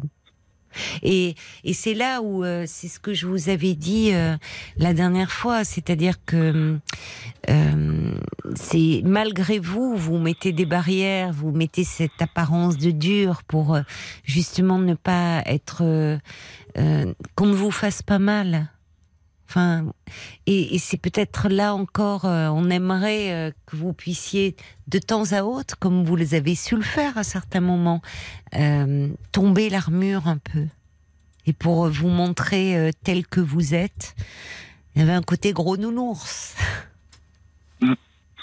Mais là, comme là, ce qui est aussi, voilà, je, comme avec mon frère là, qu'on- bon, on s'est brouillé Oui, pour des et ça vous pécadilles, si on veut. Et ça vous peine. Ouais, parce que déjà lui, euh, je sais pas comment il juge ça, comment comment il voit ça, mais lui, il a été élevé en famille d'accueil avec deux de mes sœurs, Mm. et, et on dirait qu'il est en compétition Oui. avec euh, avec ses autres frères. Moi, j'ai un de mes frères qui, qui, Mm. qui m'a toujours suivi, qui est décédé l'année passée, et qui j'ai coupé les ponts, quoi. Et il est mort, il avait 58 ans, quoi. Et Ah oui. c'était le frère qui, qui j'étais toujours. Euh, il m'a toujours suivi en maison d'enfants. Euh, Mm. Quand on pouvait se voir, euh, Ah on se oui, voyait, même si on était dans des groupes différents. Après, on a été placés en famille d'accueil ensemble. On a fugué ensemble. On a fait des Ah conneries ensemble, comme des, des, des enfants euh, peuvent le faire, quoi. Ça a dû vous aider d'être. Vous étiez tous les deux, quoi. Ouais, vous faisiez un Jusqu'à l'armée, ouais. Et, et lui, euh, voilà, quoi, il est décédé. Et j'avais un autre frère, voilà, celui, le, dernier qui était élevé. Mes sœurs, de ouais, ouais, j'ai eu beaucoup de mal parce que, Ben oui, voilà, c'était votre famille. C'était. voilà, Il était tout ma- pour vous. Mm, c'est ça. Mais oui. Et on, on s'est battu pour des filles, machin, pour Mm. euh, voilà Mm. quand on quand on était ado, euh, comme les petits coqs du village, quoi. Comme euh, Oui, malheureusement, mais à grand ensemble, regret, vous je peux vous pouviez. dire, il y, arrivait quelquefois, c'était lui qui avait, avec les filles, qui avait plus de succès que moi. Bon, voilà, c'est là. Ah ben un jour c'est l'un, un jour c'est l'autre. Ouais, voilà. Mais alors, tout, ce, frère-là avec qui vous êtes fâché, ça vous peine? Est-ce que justement ce pas, vous parliez avec votre mère, est-ce qu'il n'est pas possible de le faire avec lui? Puisque vous êtes malheureux de cette brouille, est-ce que est-ce qu'il n'est pas possible de tenter de, de faire un pas vers J'aimerais lui? bien, Oui. J'aimerais bien, mais c'est son anniversaire aujourd'hui. J'ai envoyé un message pour eux. Grosso modo, un truc euh, bon, bah, sous forme d'humour, parce que je peux pas le faire directement. euh, Mm. Donc, euh, c'est un, genre de. C'est pas un gif, mais c'est un, une photo avec un truc anti-ride, joyeux anniversaire, mais c'est pas un truc si personnel que ça. C'est un petit clin d'œil, c'est ouais, c'est j'ose gentil, pas. ça montre que vous pensez à lui.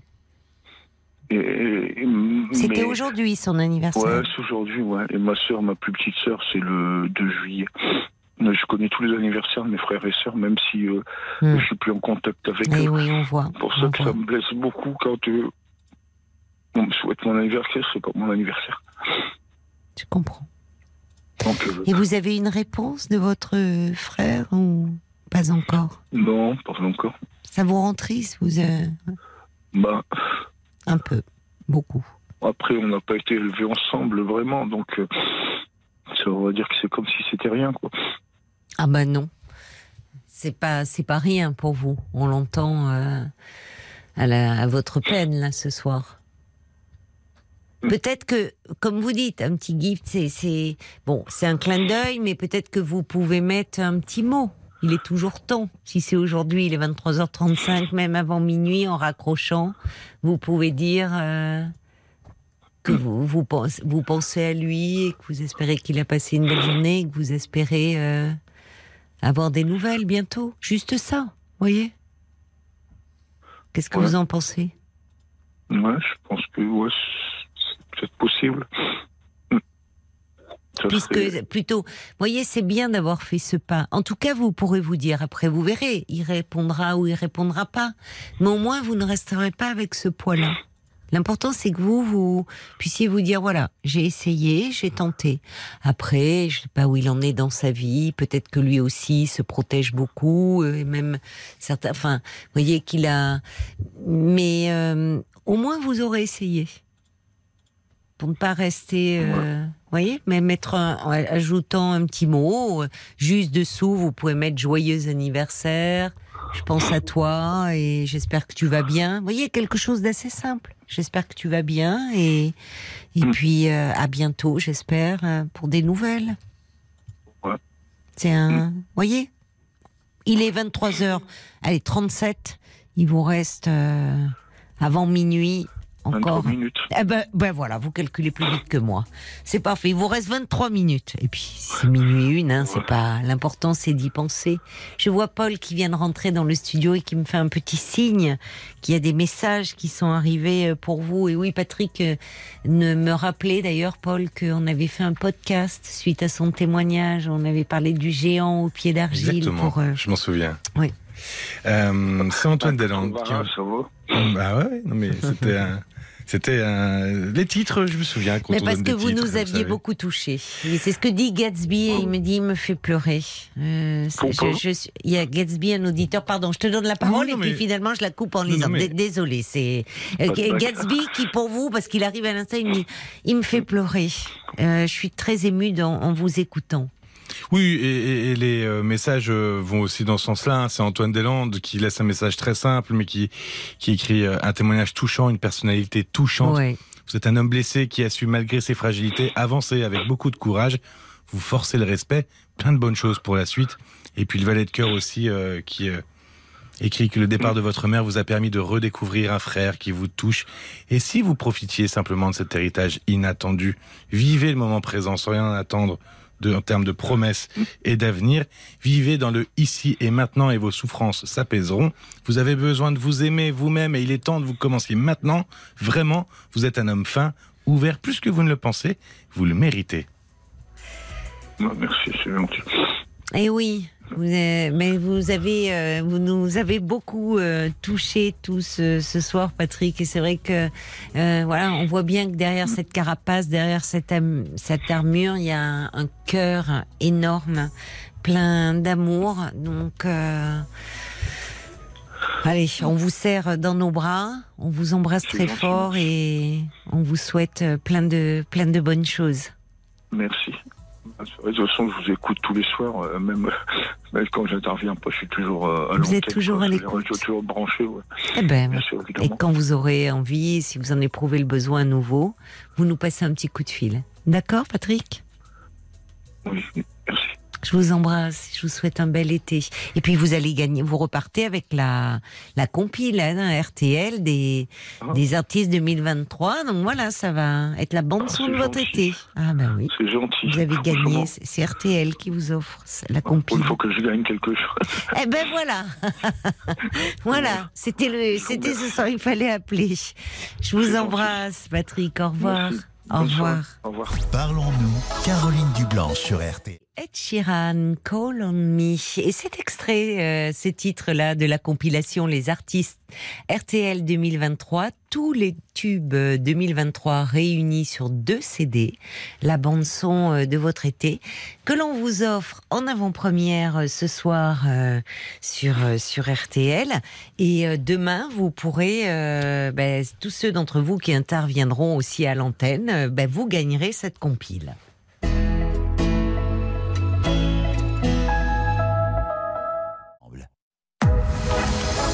22h, minuit 30, Parlons-nous. Caroline Dublanche sur RTL.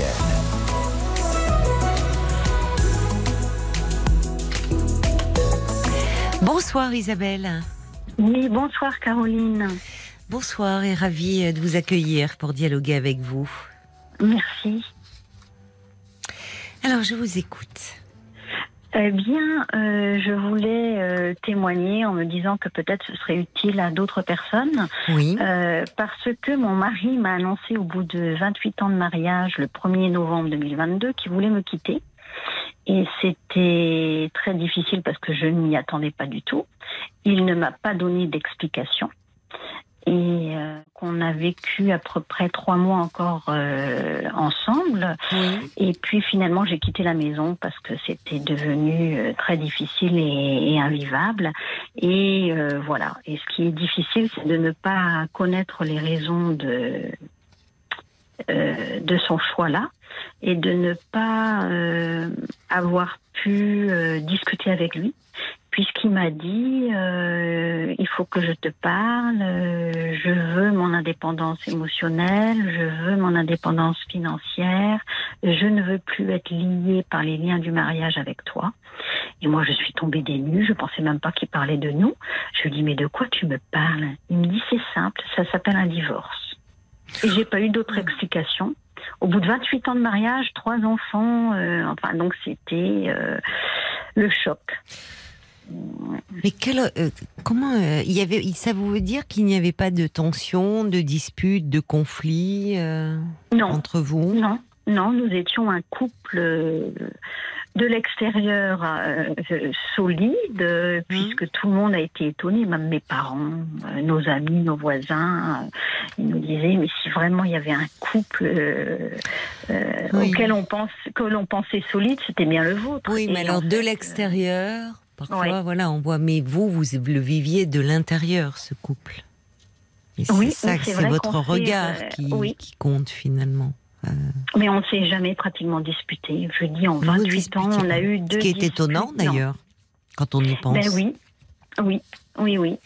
Et vous vous sentiez, vous étiez toujours proche, euh, vous aviez toujours une intimité ensemble. oui, oui, euh, oui, oui, oui. oui, oui. Donc je ne sais pas ce qui s'est passé et je pense que je ne le saurai jamais. Parce que mon mari est assez réservé, assez secret. euh, et euh, Ça voilà. ne vous posait pas problème, vous, justement, ce, enfin, euh, Bah, on ce, dit ce que côté les secret. opposés, euh, si, on dit que les opposés s'attirent. Donc moi, je suis assez extravertie et lui était l'inverse, je dirais. euh, Mm.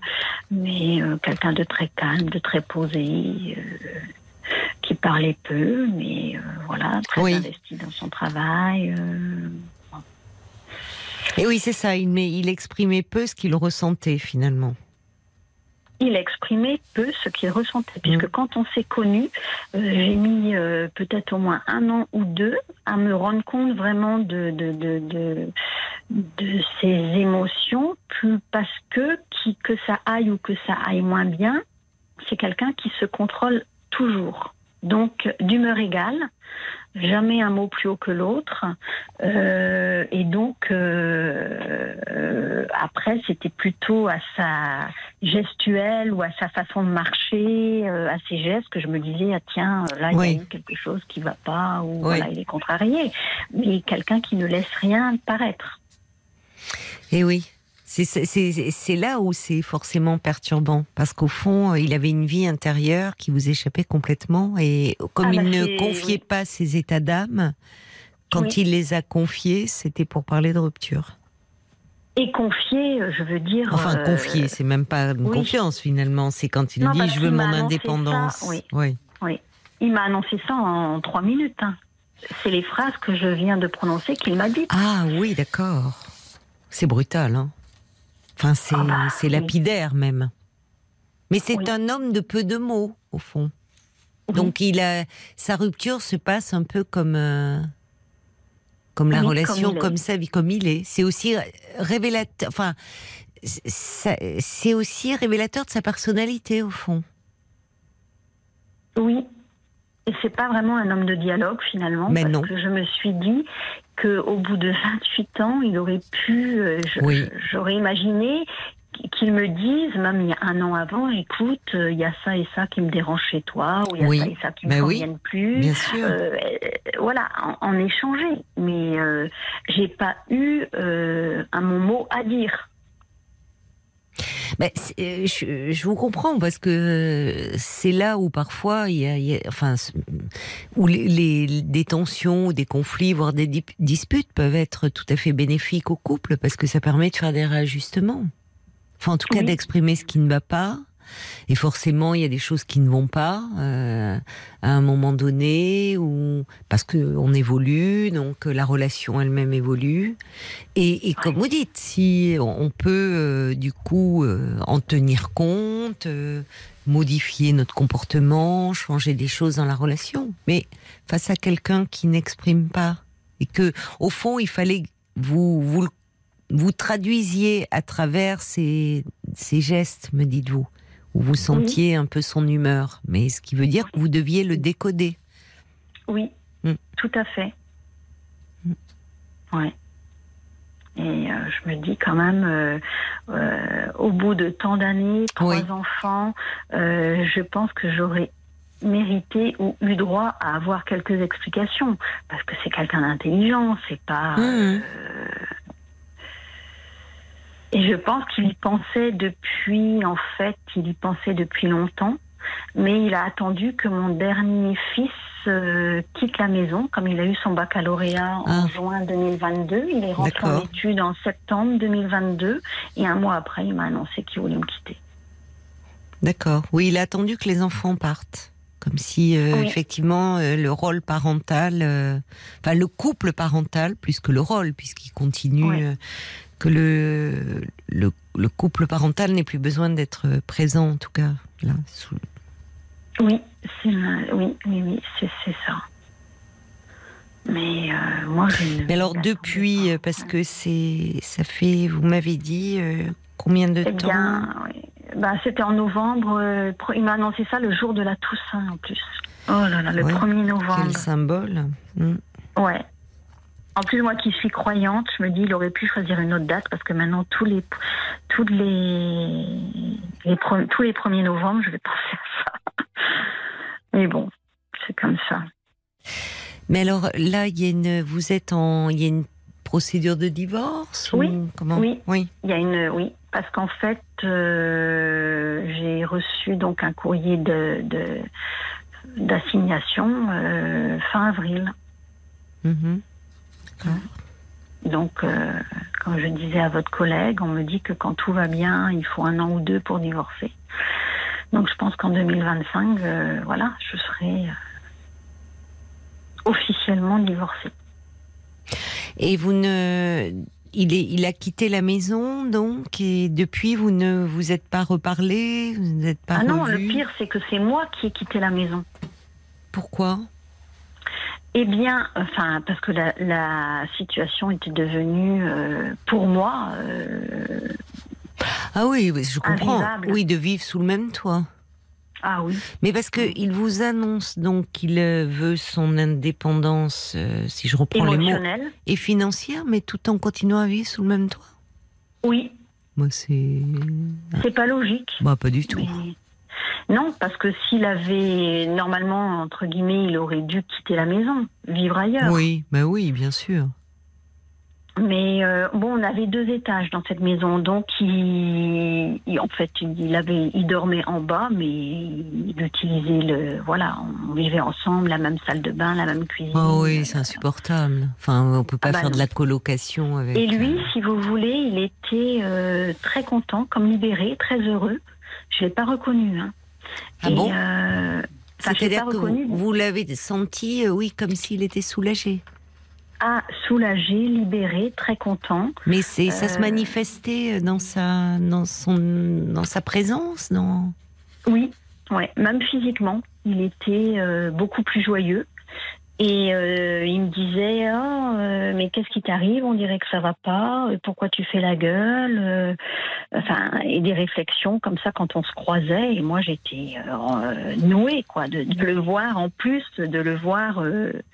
Oui, finalement, vous l'avez vu se métamorphoser, enfin, comme si lui était libéré, oui, qu'il il, euh, il mûrissait cela depuis longtemps et qu'enfin il avait pu euh, l'exprimer.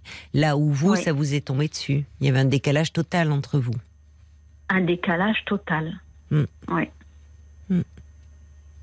Et je me dis comment quelqu'un peut, entre guillemets, euh, cacher ce qu'il est vraiment ou ce qu'il ressent vraiment pendant si longtemps. Parce que je connais mon, je connais mon mari au bout de 28 ans. Il n'a pas euh, pris cette décision du jour au lendemain. C'est quelque chose qu'il a dû mourir- euh, mûrir. Et il me l'a annoncé de façon très calme, très posée. Oui, mais comme il est. Très, très intériorisé, très, au fond, toujours très calme, très posé, ce qui ne voulait pas dire que ça ne bouillonnait pas à l'intérieur de lui, d'une certaine façon.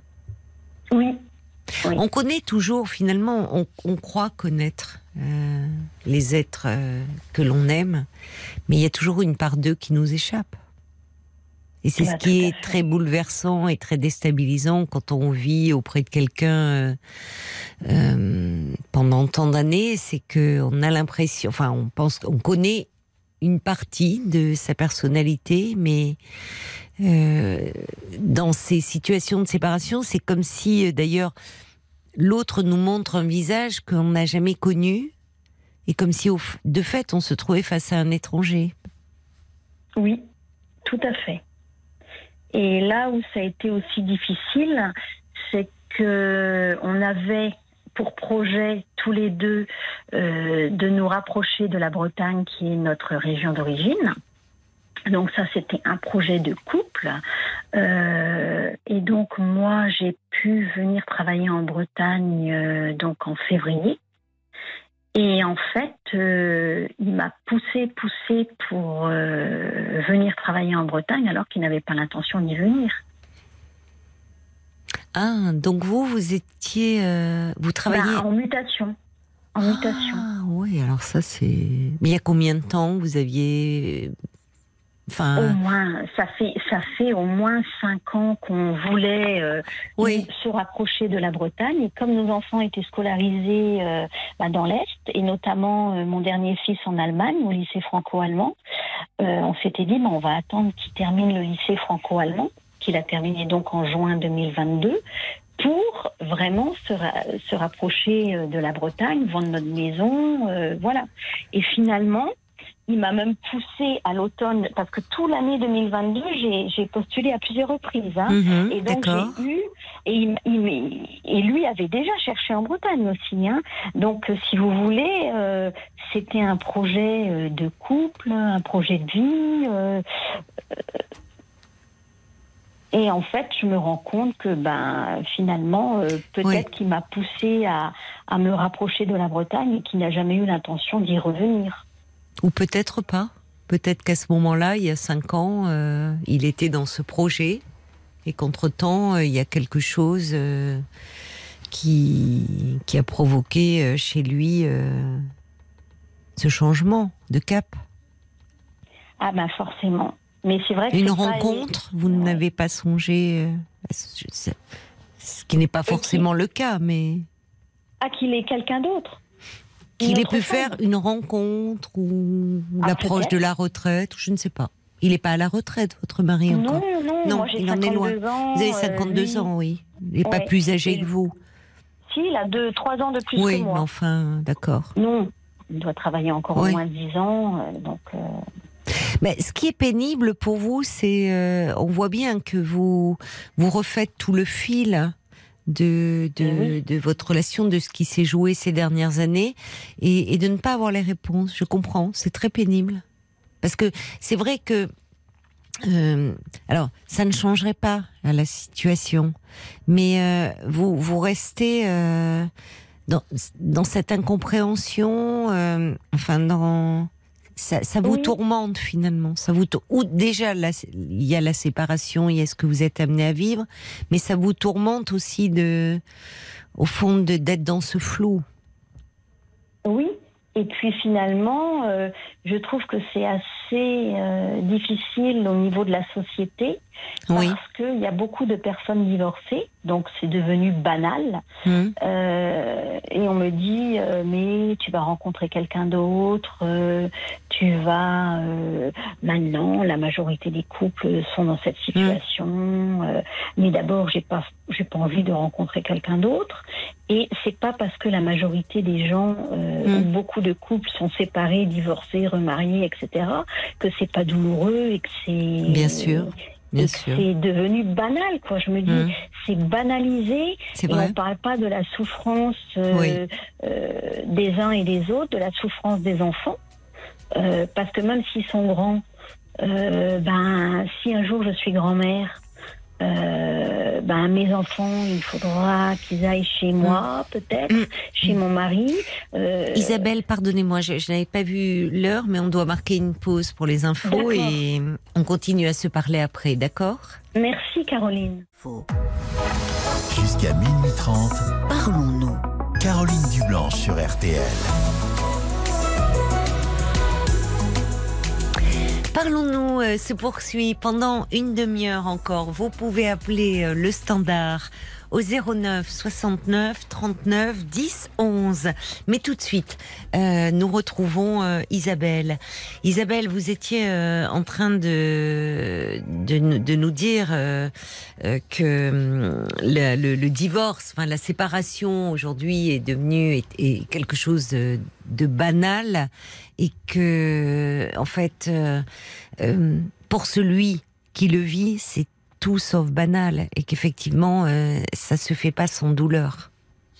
Ah oui, tout à fait. hein, parce que 28 ans de vie commune, euh, trois enfants. euh, Mais oui, ça se Et surtout, c'est toute une autre vie qui est à reconstruire. Oui. J'ai l'impression que je suis comme une jeune fille de 18 ans qui vient de quitter ses parents. J'ai quitté ma maison euh, qui était cossue. Je me retrouve dans un petit studio. euh, oui, c'est c'est forcément Sans- très déstabilisant, oui. Oui, oui, avec un, un nouvel environnement professionnel euh, dans une ville. oui parce que vous êtes en Bretagne, vous. Oui, oui, je suis en Bretagne là.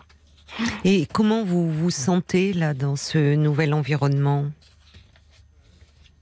Enfin, bien, écoutez, je que- me sens bien. Je me sens bien. Est-ce que finalement, euh, parce que euh, bon, c'était dans vos projets, mais c'était un projet de couple. Est-ce que finalement, il y a quelque chose dans cet éloignement géographique, euh, quelque chose qui peut être au fond bénéfique ou, ou pas pour vous? C'était la question que je me posais oui. en vous écoutant. Oui, en fait, ce qui est bénéfique, oui. euh, euh, enfin, je veux dire, là, il y a un, un dicton populaire qui dit loin des yeux, loin du cœur. Le fait que je ne vois plus mon mari et qu'il soit à 1100 km de moi, ou moi de lui, euh, ça m'aide à passer à autre chose parce que euh, c'est une nouvelle ville, un nouvel environnement, euh, un nouveau logement et que je ne le côtoie plus au quotidien. Donc ça m'aide à me projeter dans autre chose, même si euh, j'ai pas vraiment le goût à me projeter dans autre chose, mais euh, j'y suis contrainte, je n'ai Oui, pas le choix. c'est ça. Et peut-être que c'est parfois, j'entends hein, que c'est forcément, c'est tout est nouveau, c'est que des nouveaux repères. Mais je me disais par rapport à cette image de couple idéal que vous formiez, de couple parfait Oui. aux yeux de votre entourage, de vos amis, Oui. ça peut être lourd à porter dans quand on est en séparation de ce regard des autres. Enfin, vous voyez, de le- Oui. parfois leurs questions et autres. Où là, finalement, vous êtes dans un environnement où on ne vous connaissait pas en couple. Exactement, Oui. parce que euh, dans mon ancienne ville et mon ancienne vie, Oui. Euh, je passais du statut de femme mariée à femme euh, divorcée euh, de façon étrange, sans explication. Tout le monde est étonné et c'est pas évident Non. de passer socialement de de de, de, de quelqu'un de d'établi, de marié avec un travail, avec des enfants où apparemment ça va, à tout d'un coup euh, ben divorcé, seul. euh, c'est quand même un échec. C'est quand même un échec euh, pour moi. C'est la claque de ma vie, quoi. C'est un échec au niveau relationnel parce que je n'ai pas vu ou pas su euh, euh, comment comprendre mon mari quelque part. Et lui, Il n'a rien hein, fait mais pour cela. Hein. Enfin, Non. votre couple était basé sur euh, aussi fonctionner, a bien fonctionné comme cela pendant euh, pendant pendant des années, presque 28 ans, enfin un peu. avant. Ouais. Euh, où, euh, comme vous dites, vous, vous, vous étiez plus extraverti, lui, quelqu'un de très intériorisé, qui exprimait peu, au fond, ce qu'il ressentait, toujours ce calme apparent. Donc, Oui. il, il ne vous a pas donné de signaux d'alerte? Non. Dites qu'au fond, euh, vous gardiez, vous conserviez une intimité, une vie de couple. Oui, bien sûr, on avait des relations. euh, euh, oui, bien sûr. Intimes, oui, ça. tout à fait. C'est la question qu'on me pose. Et oui. Donc je ne sais pas ce qui, lui a, ce qui lui est passé par la tête, je ne sais pas.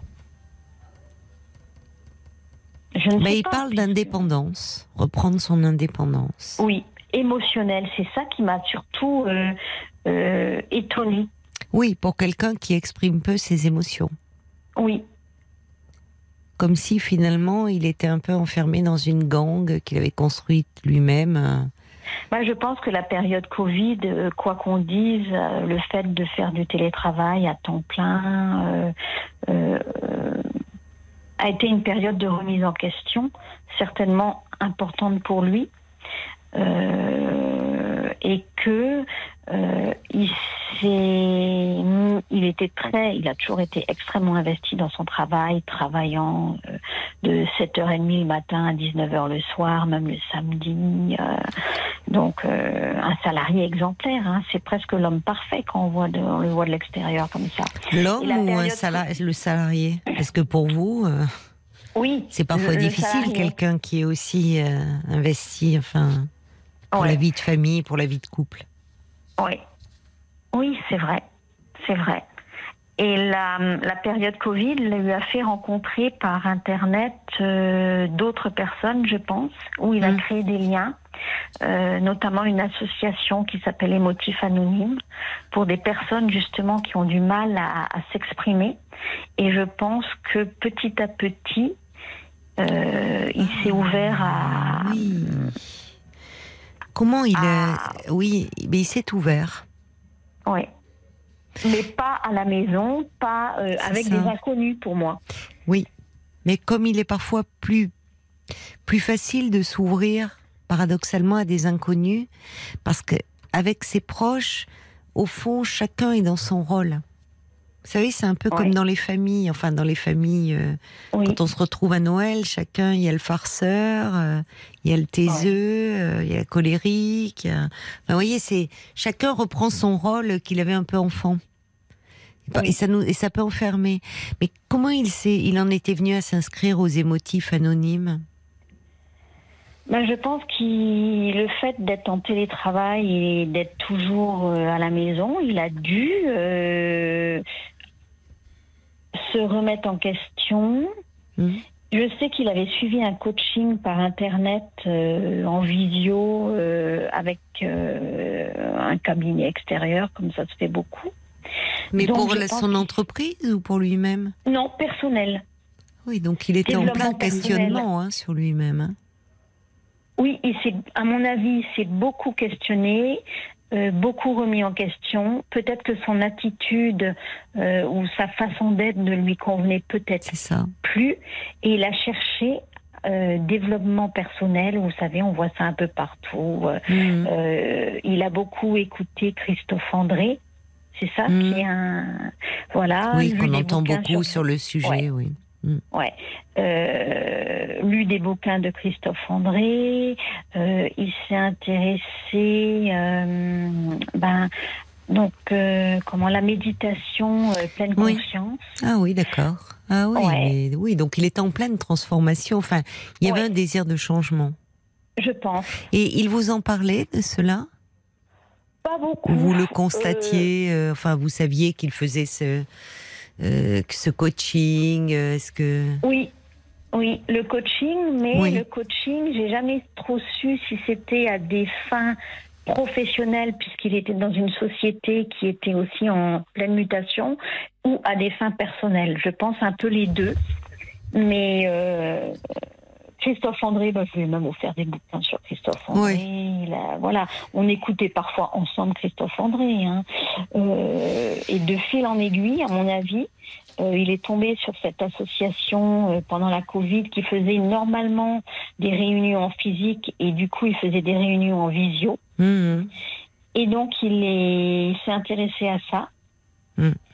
Et voilà. Et de fil en aiguille, euh, je pense qu'il il a eu une vie para- pas parallèle, c'est pas le terme si, si, exact. si, si, vous avez raison, si, si. Mm. C'est une façon, si, c'est-à-dire qu'à un moment, euh, vos chemins ont divergé. Il a pris, euh, il était dans un, ce que dit une, Brigitte qui dit au fond, il a traversé une forme de crise personnelle, s'il sentait un manque dans sa manière d'être en relation avec les autres, que jusque-là il ne questionnait pas, mais qui, à un moment, il est rentré dans une phase d'introspection et un besoin de changer intérieurement. Oui. Et c'est ce qui est difficile dans un couple, parfois, c'est euh, et même justement un couple au long cours, c'est on évolue l'un et l'autre en tant qu'individu parce que un couple a beau être un couple, ça reste deux personnes distinctes, faire de leur personnalité, de leurs envies, de leurs désirs, de leurs projets. Et à un moment, euh, l'évolution de l'un peut ne pas suivre celle de l'autre. Oui, tout à fait. Et là, Oui, il y a semble-t-il. euh, euh, Et ce qui a été dur pour moi, c'est que lui, je pense qu'il avait fait tout ce cheminement et toute cette réflexion euh, bien en amont, euh, avant de m'annoncer euh, assez brièvement sa volonté de divorcer. oui. Il m'a dit, mais ne t'inquiète pas, euh, ne t'inquiète pas, euh, nous serons toujours amis. Je, je vais être ton meilleur ami. Euh, je lui dis, mais t'es pas bien ou quoi Tu veux que je passe Hmm. de statut de femme mariée à ton meilleur ami Mais de. de, de, Oui, il rêve là. hein. Il, a- là, il, oui. est- il est un peu trop dans ces trucs développement personnel. Oui, oui. Enfin, où tout va bien, harmonie. euh.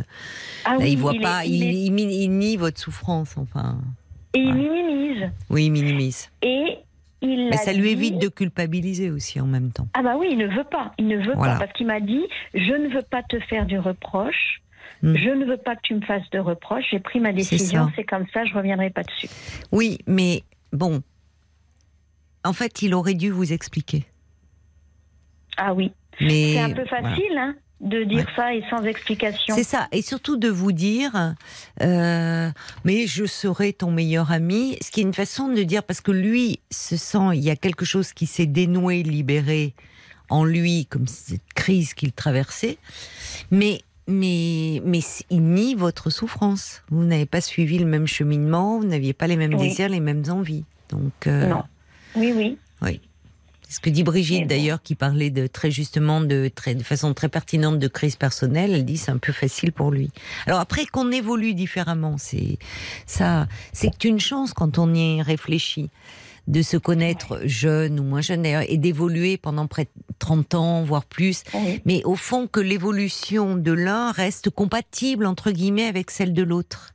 Vous voyez, parfois, c'est pas, c'est pas lié, euh, Enfin, il y a presque pas de reproche à faire. C'est que parfois on peut cheminer, évoluer sur un plan personnel, intérieur, différemment. Parce que les envies que l'on a à 20 ans ne vont pas être les mêmes que celles à 40 ou à 50. Enfin, et c'est une chance quand on y réfléchit de pouvoir rester sur le même sentier. Bien sûr, bien sûr que c'est une chance. Et moi, je me voyais vieillir avec lui. Je me Mais voyais oui, avoir. c'est ça. C'est Je pour me ça que voyais, c'est je douloureux lui pour vous. disais, euh, centenaire, on sera centenaire ensemble. Et je me dis, enfin bon, c'est comme ça. C'est comme ça, ouais. Mais il faut prendre euh, soin de vous et peut-être que le fait d'être dans cette euh, région, de justement de, de rencontrer aussi des gens qui ne vous ont pas connu dans ce statut euh, Oui. de femme mariée, ça peut aussi être euh, pour vous euh, avoir un côté, qui, enfin qui peut vous aider. Même Oui. si- Oui, Voyez. je pense que vous avez raison, Caroline, parce que finalement, ils vont me découvrir Oui, vous. moi tel que je suis. vous et pas sans, dans votre statut de femme, de, enfin, vous voyez, où on a Oui. tous des rôles différents à jouer, où là, finalement, ils vous découvriront vous. Oui, c'est ce que je me dis. Ce qui est évidemment compliqué un peu en ce moment, parce que vous-même, vous avez besoin de, de retrouver des repères, de, de vous redécouvrir aussi, finalement. C'est Oui. aussi une redécouverte Oui, sur un plan que, personnel. euh, oui, savoir ce que je, ce dont Voilà. j'ai envie. Exactement, euh, c'est ça en fait, c'est ça. Savoir ce dont vous avez envie, quels sont vos besoins et vos désirs. oui, Donc vous donnez du temps pour cela. oui. Je vous remercie parce que c'était passionnant Merci. de vous entendre et vous avez raison de dire que euh, souvent, et ça part d'un bon sentiment, mais on, on veut dire, oh ben, tu vas rencontrer quelqu'un d'autre. On passe trop vite sur la souffrance de celui ou celle qui est quitté, qui est en pleine Ouais. séparation, parce que c'est pas parce que d'un point de vue sociologique, c'est quelque chose qui se banalise, que c'est banal pour celles et ceux qui le traversent. Et Mais que c'est, toujours une souffrance de se sentir, de, de n'être plus aimé. euh. C'est ce que dit Brigitte pour conclure. Elle dit, vous semblez bien solide malgré tout, malgré tous ces deuils à faire et cette Ouais. nouvelle phase de vie à créer progressivement et qu'on vous souhaite euh, la plus douce possible. Merci beaucoup, euh, Caroline, et merci à Brigitte aussi également. Oui, qui a été très inspirée par votre Oui. histoire. Merci bien. Merci Isabelle. Prenez revoir, soin de vous. Au revoir. Album du même nom. Et cet extrait euh, de la compile Les artistes RTL, pas facile à dire, les artistes RTL 2023. Bonsoir Yves. Bonsoir ma chère Caroline, comment allez-vous? Eh ben, je vais bien, euh, mais c'est à Ah si, Quand on vous. part en vacances. Eh oui, eh oui, eh oui. Mais oui, mais c'est à vous qu'il faut demander ça, mon cher Yves, parce que je sais que vous êtes en attente. C'est un moment un peu compliqué d'une intervention, là. Ah oui, oui, ça a été compliqué, c'est ça en Eh route oui. depuis l'année dernière. Et après, vous appelez le médecin, il dit bah non, faut appeler le chirurgien. Vous appelez le chirurgien, il dit non, faut appeler le médecin. Le médecin, après, il dit non, faut appeler le cardiologue. Euh, voilà. Alors, au début, euh, oh, peut-être. euh, Au départ, ça partait d'un souffle au cœur, c'est ça, Ouais, ouais, et puis toujours un souffle au cœur, finalement. mais il y avait, il y a deux opérations souffle au cœur, il y a deux opérations possibles, soit qu'on passe par une veine fémorale à laine, là, avec des, des caméras et tout le machin. Oui, savez, oui. On bricole un peu partout, quoi. Oui, Et moi, je suis mal foutu, j'ai eu ma polio à, à, à 16 mois, Eh donc oui. je suis tordu de partout. Donc, oui, euh, vous êtes en pas, fauteuil, donc ça complique les choses, oui, pour Ouais, cette. euh, chirurgien, c'est un chirurgien du Mans qui m'opère, parce qu'il il est maintenant là à Limoges, mais euh, on parlait des 24 heures du Mans, mais moi c'est les chicanes que je suis, c'est pas les unaudières. Ça aurait été une audière, ça allait tout seul. Mais là c'est c'est tordu quoi, donc euh, faut, faut ouvrir au thorax quoi. Il faut passer par le thorax. Et oui, il a Ah, réfléchi. Et c'est quand, quand Est-ce qu'il y a une date C'est le prévue? 12 juillet. Le 12 juillet. Voilà. D'accord. Oui, ça approche. C'est incessamment sous peu, oui, voilà. Voilà. Et dans quel alors euh, Comment forcément il y a de, il y a de l'appréhension, il y a de l'anxiété, c'est normal. Ouais, et puis bon, on a 74 ans, Et puis, euh, c'est- j'ai quand même confiance dans l'opération. C'est Oui, après, oui. parce que comme je Vous disais, avez à- raison. comme je disais à notre chanteuse favorite de RTL, qui, qui va chanter pour nous à l'Eurovision l'année prochaine, ça sera bien.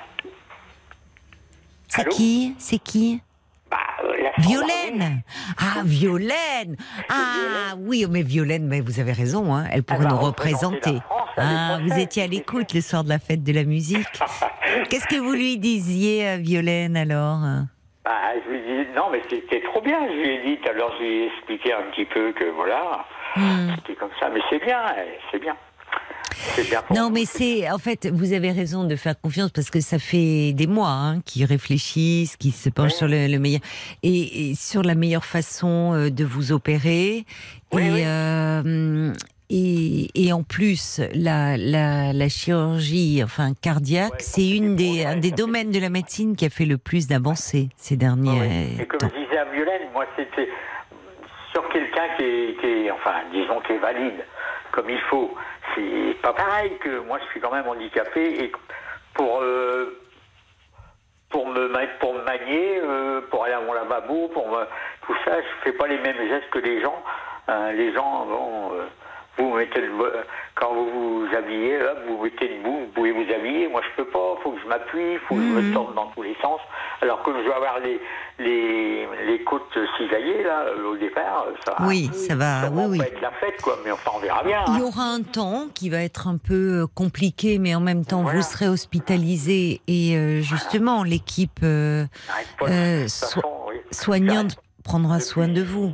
Depuis, depuis la naissance, donc ça va. euh, Je vais encore me battre une fois, quoi. Oui, Voilà. vous êtes parce que c'est vrai que euh, quand vous avez eu euh, la polio bébé, euh, on pensait euh, le médecin ne, ne donnait pas cher de votre peau. Ah non, pas du tout. Et non, vous non, êtes là à 74 ans, donc comme vous dites, vous avez vous avez un instinct de survie. Peut-être, euh, chevillé au corps. Mais c'est normal, déjà, même pour une intervention plus banale, je mets beaucoup de guillemets, euh, personne n'aime cela, donc c'est normal que vous ayez euh, bah, de l'anxiété, de l'appréhension, mais euh, bon, vous allez euh, être très bien prise en charge et les, les, les- le chirurgien a évalué euh, la difficulté supplémentaire posée par votre handicap début, il n'a pas compris parce qu'il m'a dit si on- on passe la, la veine fémorale en deux jours, vous êtes debout. Je dis non, non, c'est pas possible. Bon, il dit je vais vous dire trois jours. Et après, il a dit oh, excusez-moi, je fais attention. Voilà. Ils sont stressés aussi en ce moment, les médecins, les pauvres. Tout le monde est Oui, stressé. mais vous inquiétez pas, le jour de votre intervention, il sera pas stressé parce qu'ils ont besoin de, vous voyez, ils savent, ils sont euh, ultra concentrés euh, dans Ouais, ces ouais, moments-là. Et puis pour vous, évidemment, c'est l'inter, enfin pour- c'est l'intervention eux, justement parce qu'ils en font beaucoup. euh, pour eux, c'est leur quotidien, leur activité quotidienne, et c'est justement parce qu'ils en font beaucoup qu'ils sont bons et qu'ils sont compétents oui, oui, et qu'ils ont le geste et la technique. Vous voyez? Mais évidemment, quand on est patient, vous, c'est votre intervention le 12 juillet. Eux, Voilà. et c'est tous les jours. Ils sont Ah ouais. spécialisés dans un domaine et ils font ça. Et plus, vous savez, il faut remettre le métier sur l'ouvrage et c'est comme ça. Hein, parce que, Oui, bon, oui, euh, oui. c'est là où ils acquièrent cette compétence, cette précision et, Ah oui, oui, non, mais et qui sont redoutables choses, au bon sens du terme. Donc euh, ça va aller, ça va aller, mon cher Yves. Je suis contente de de vous avoir euh, entendu. Je vous assure que je penserai à vous le 12 juillet. C'est promis, Ah ben, vraiment. Et je vous le dis, je penserai à vous. Et euh, ben, je pense qu'il y a des auditeurs aussi qui penseront à vous. Et et comme ça, ben, vous aurez cet été de convalescence. Et puis vous nous donnerez des nouvelles à la rentrée. Oui, oui, D'accord? ouais. Je compte sur vous pour, euh, ben pour nous donner de vos nouvelles comme ça à la rentrée après cet été de, de convalescence. Donc d'ici là, reposez-vous bien. Bonne intervention, bonne convalescence et on se dit euh, à très vite. Je vous embrasse. Allez, à bientôt. Je vous embrasse et à bientôt mon cher Yves. Jusqu'à minuit 30, Parlons-nous. Caroline Dublanche sur RTL. Voilà, l'émission euh, touche à, à, sa fin. Permettez-moi de remercier euh, mon équipe. Merci à toi, Marc, euh, à la réalisation, pour ton soutien sans faille, ta bonne humeur contagieuse, ta réactivité, parce que tu nous régales hein, en sortant de ton chapeau au dernier moment, la chanson qui va bien, qui illustre un témoignage, ainsi que des sons totalement improbables, parmi lesquels poète poète du camion.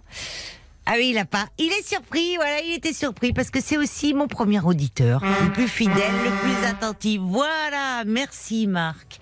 Merci euh, à Paul aussi, qui se démène euh, sans compter pour euh, déjà en arrivant écouter tous vos messages sur le répondeur, qui vous rappelle, qui vous chouchoute avant l'antenne.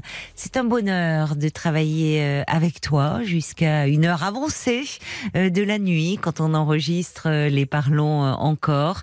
Merci Paul pour ton investissement et ta précieuse collaboration.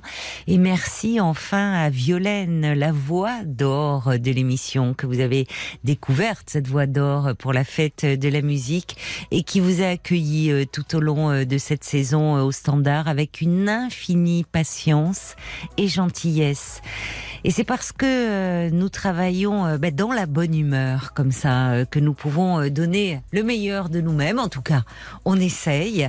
Voilà, c'est fini pour cette saison, mais parlons-nous va continuer pendant tout l'été.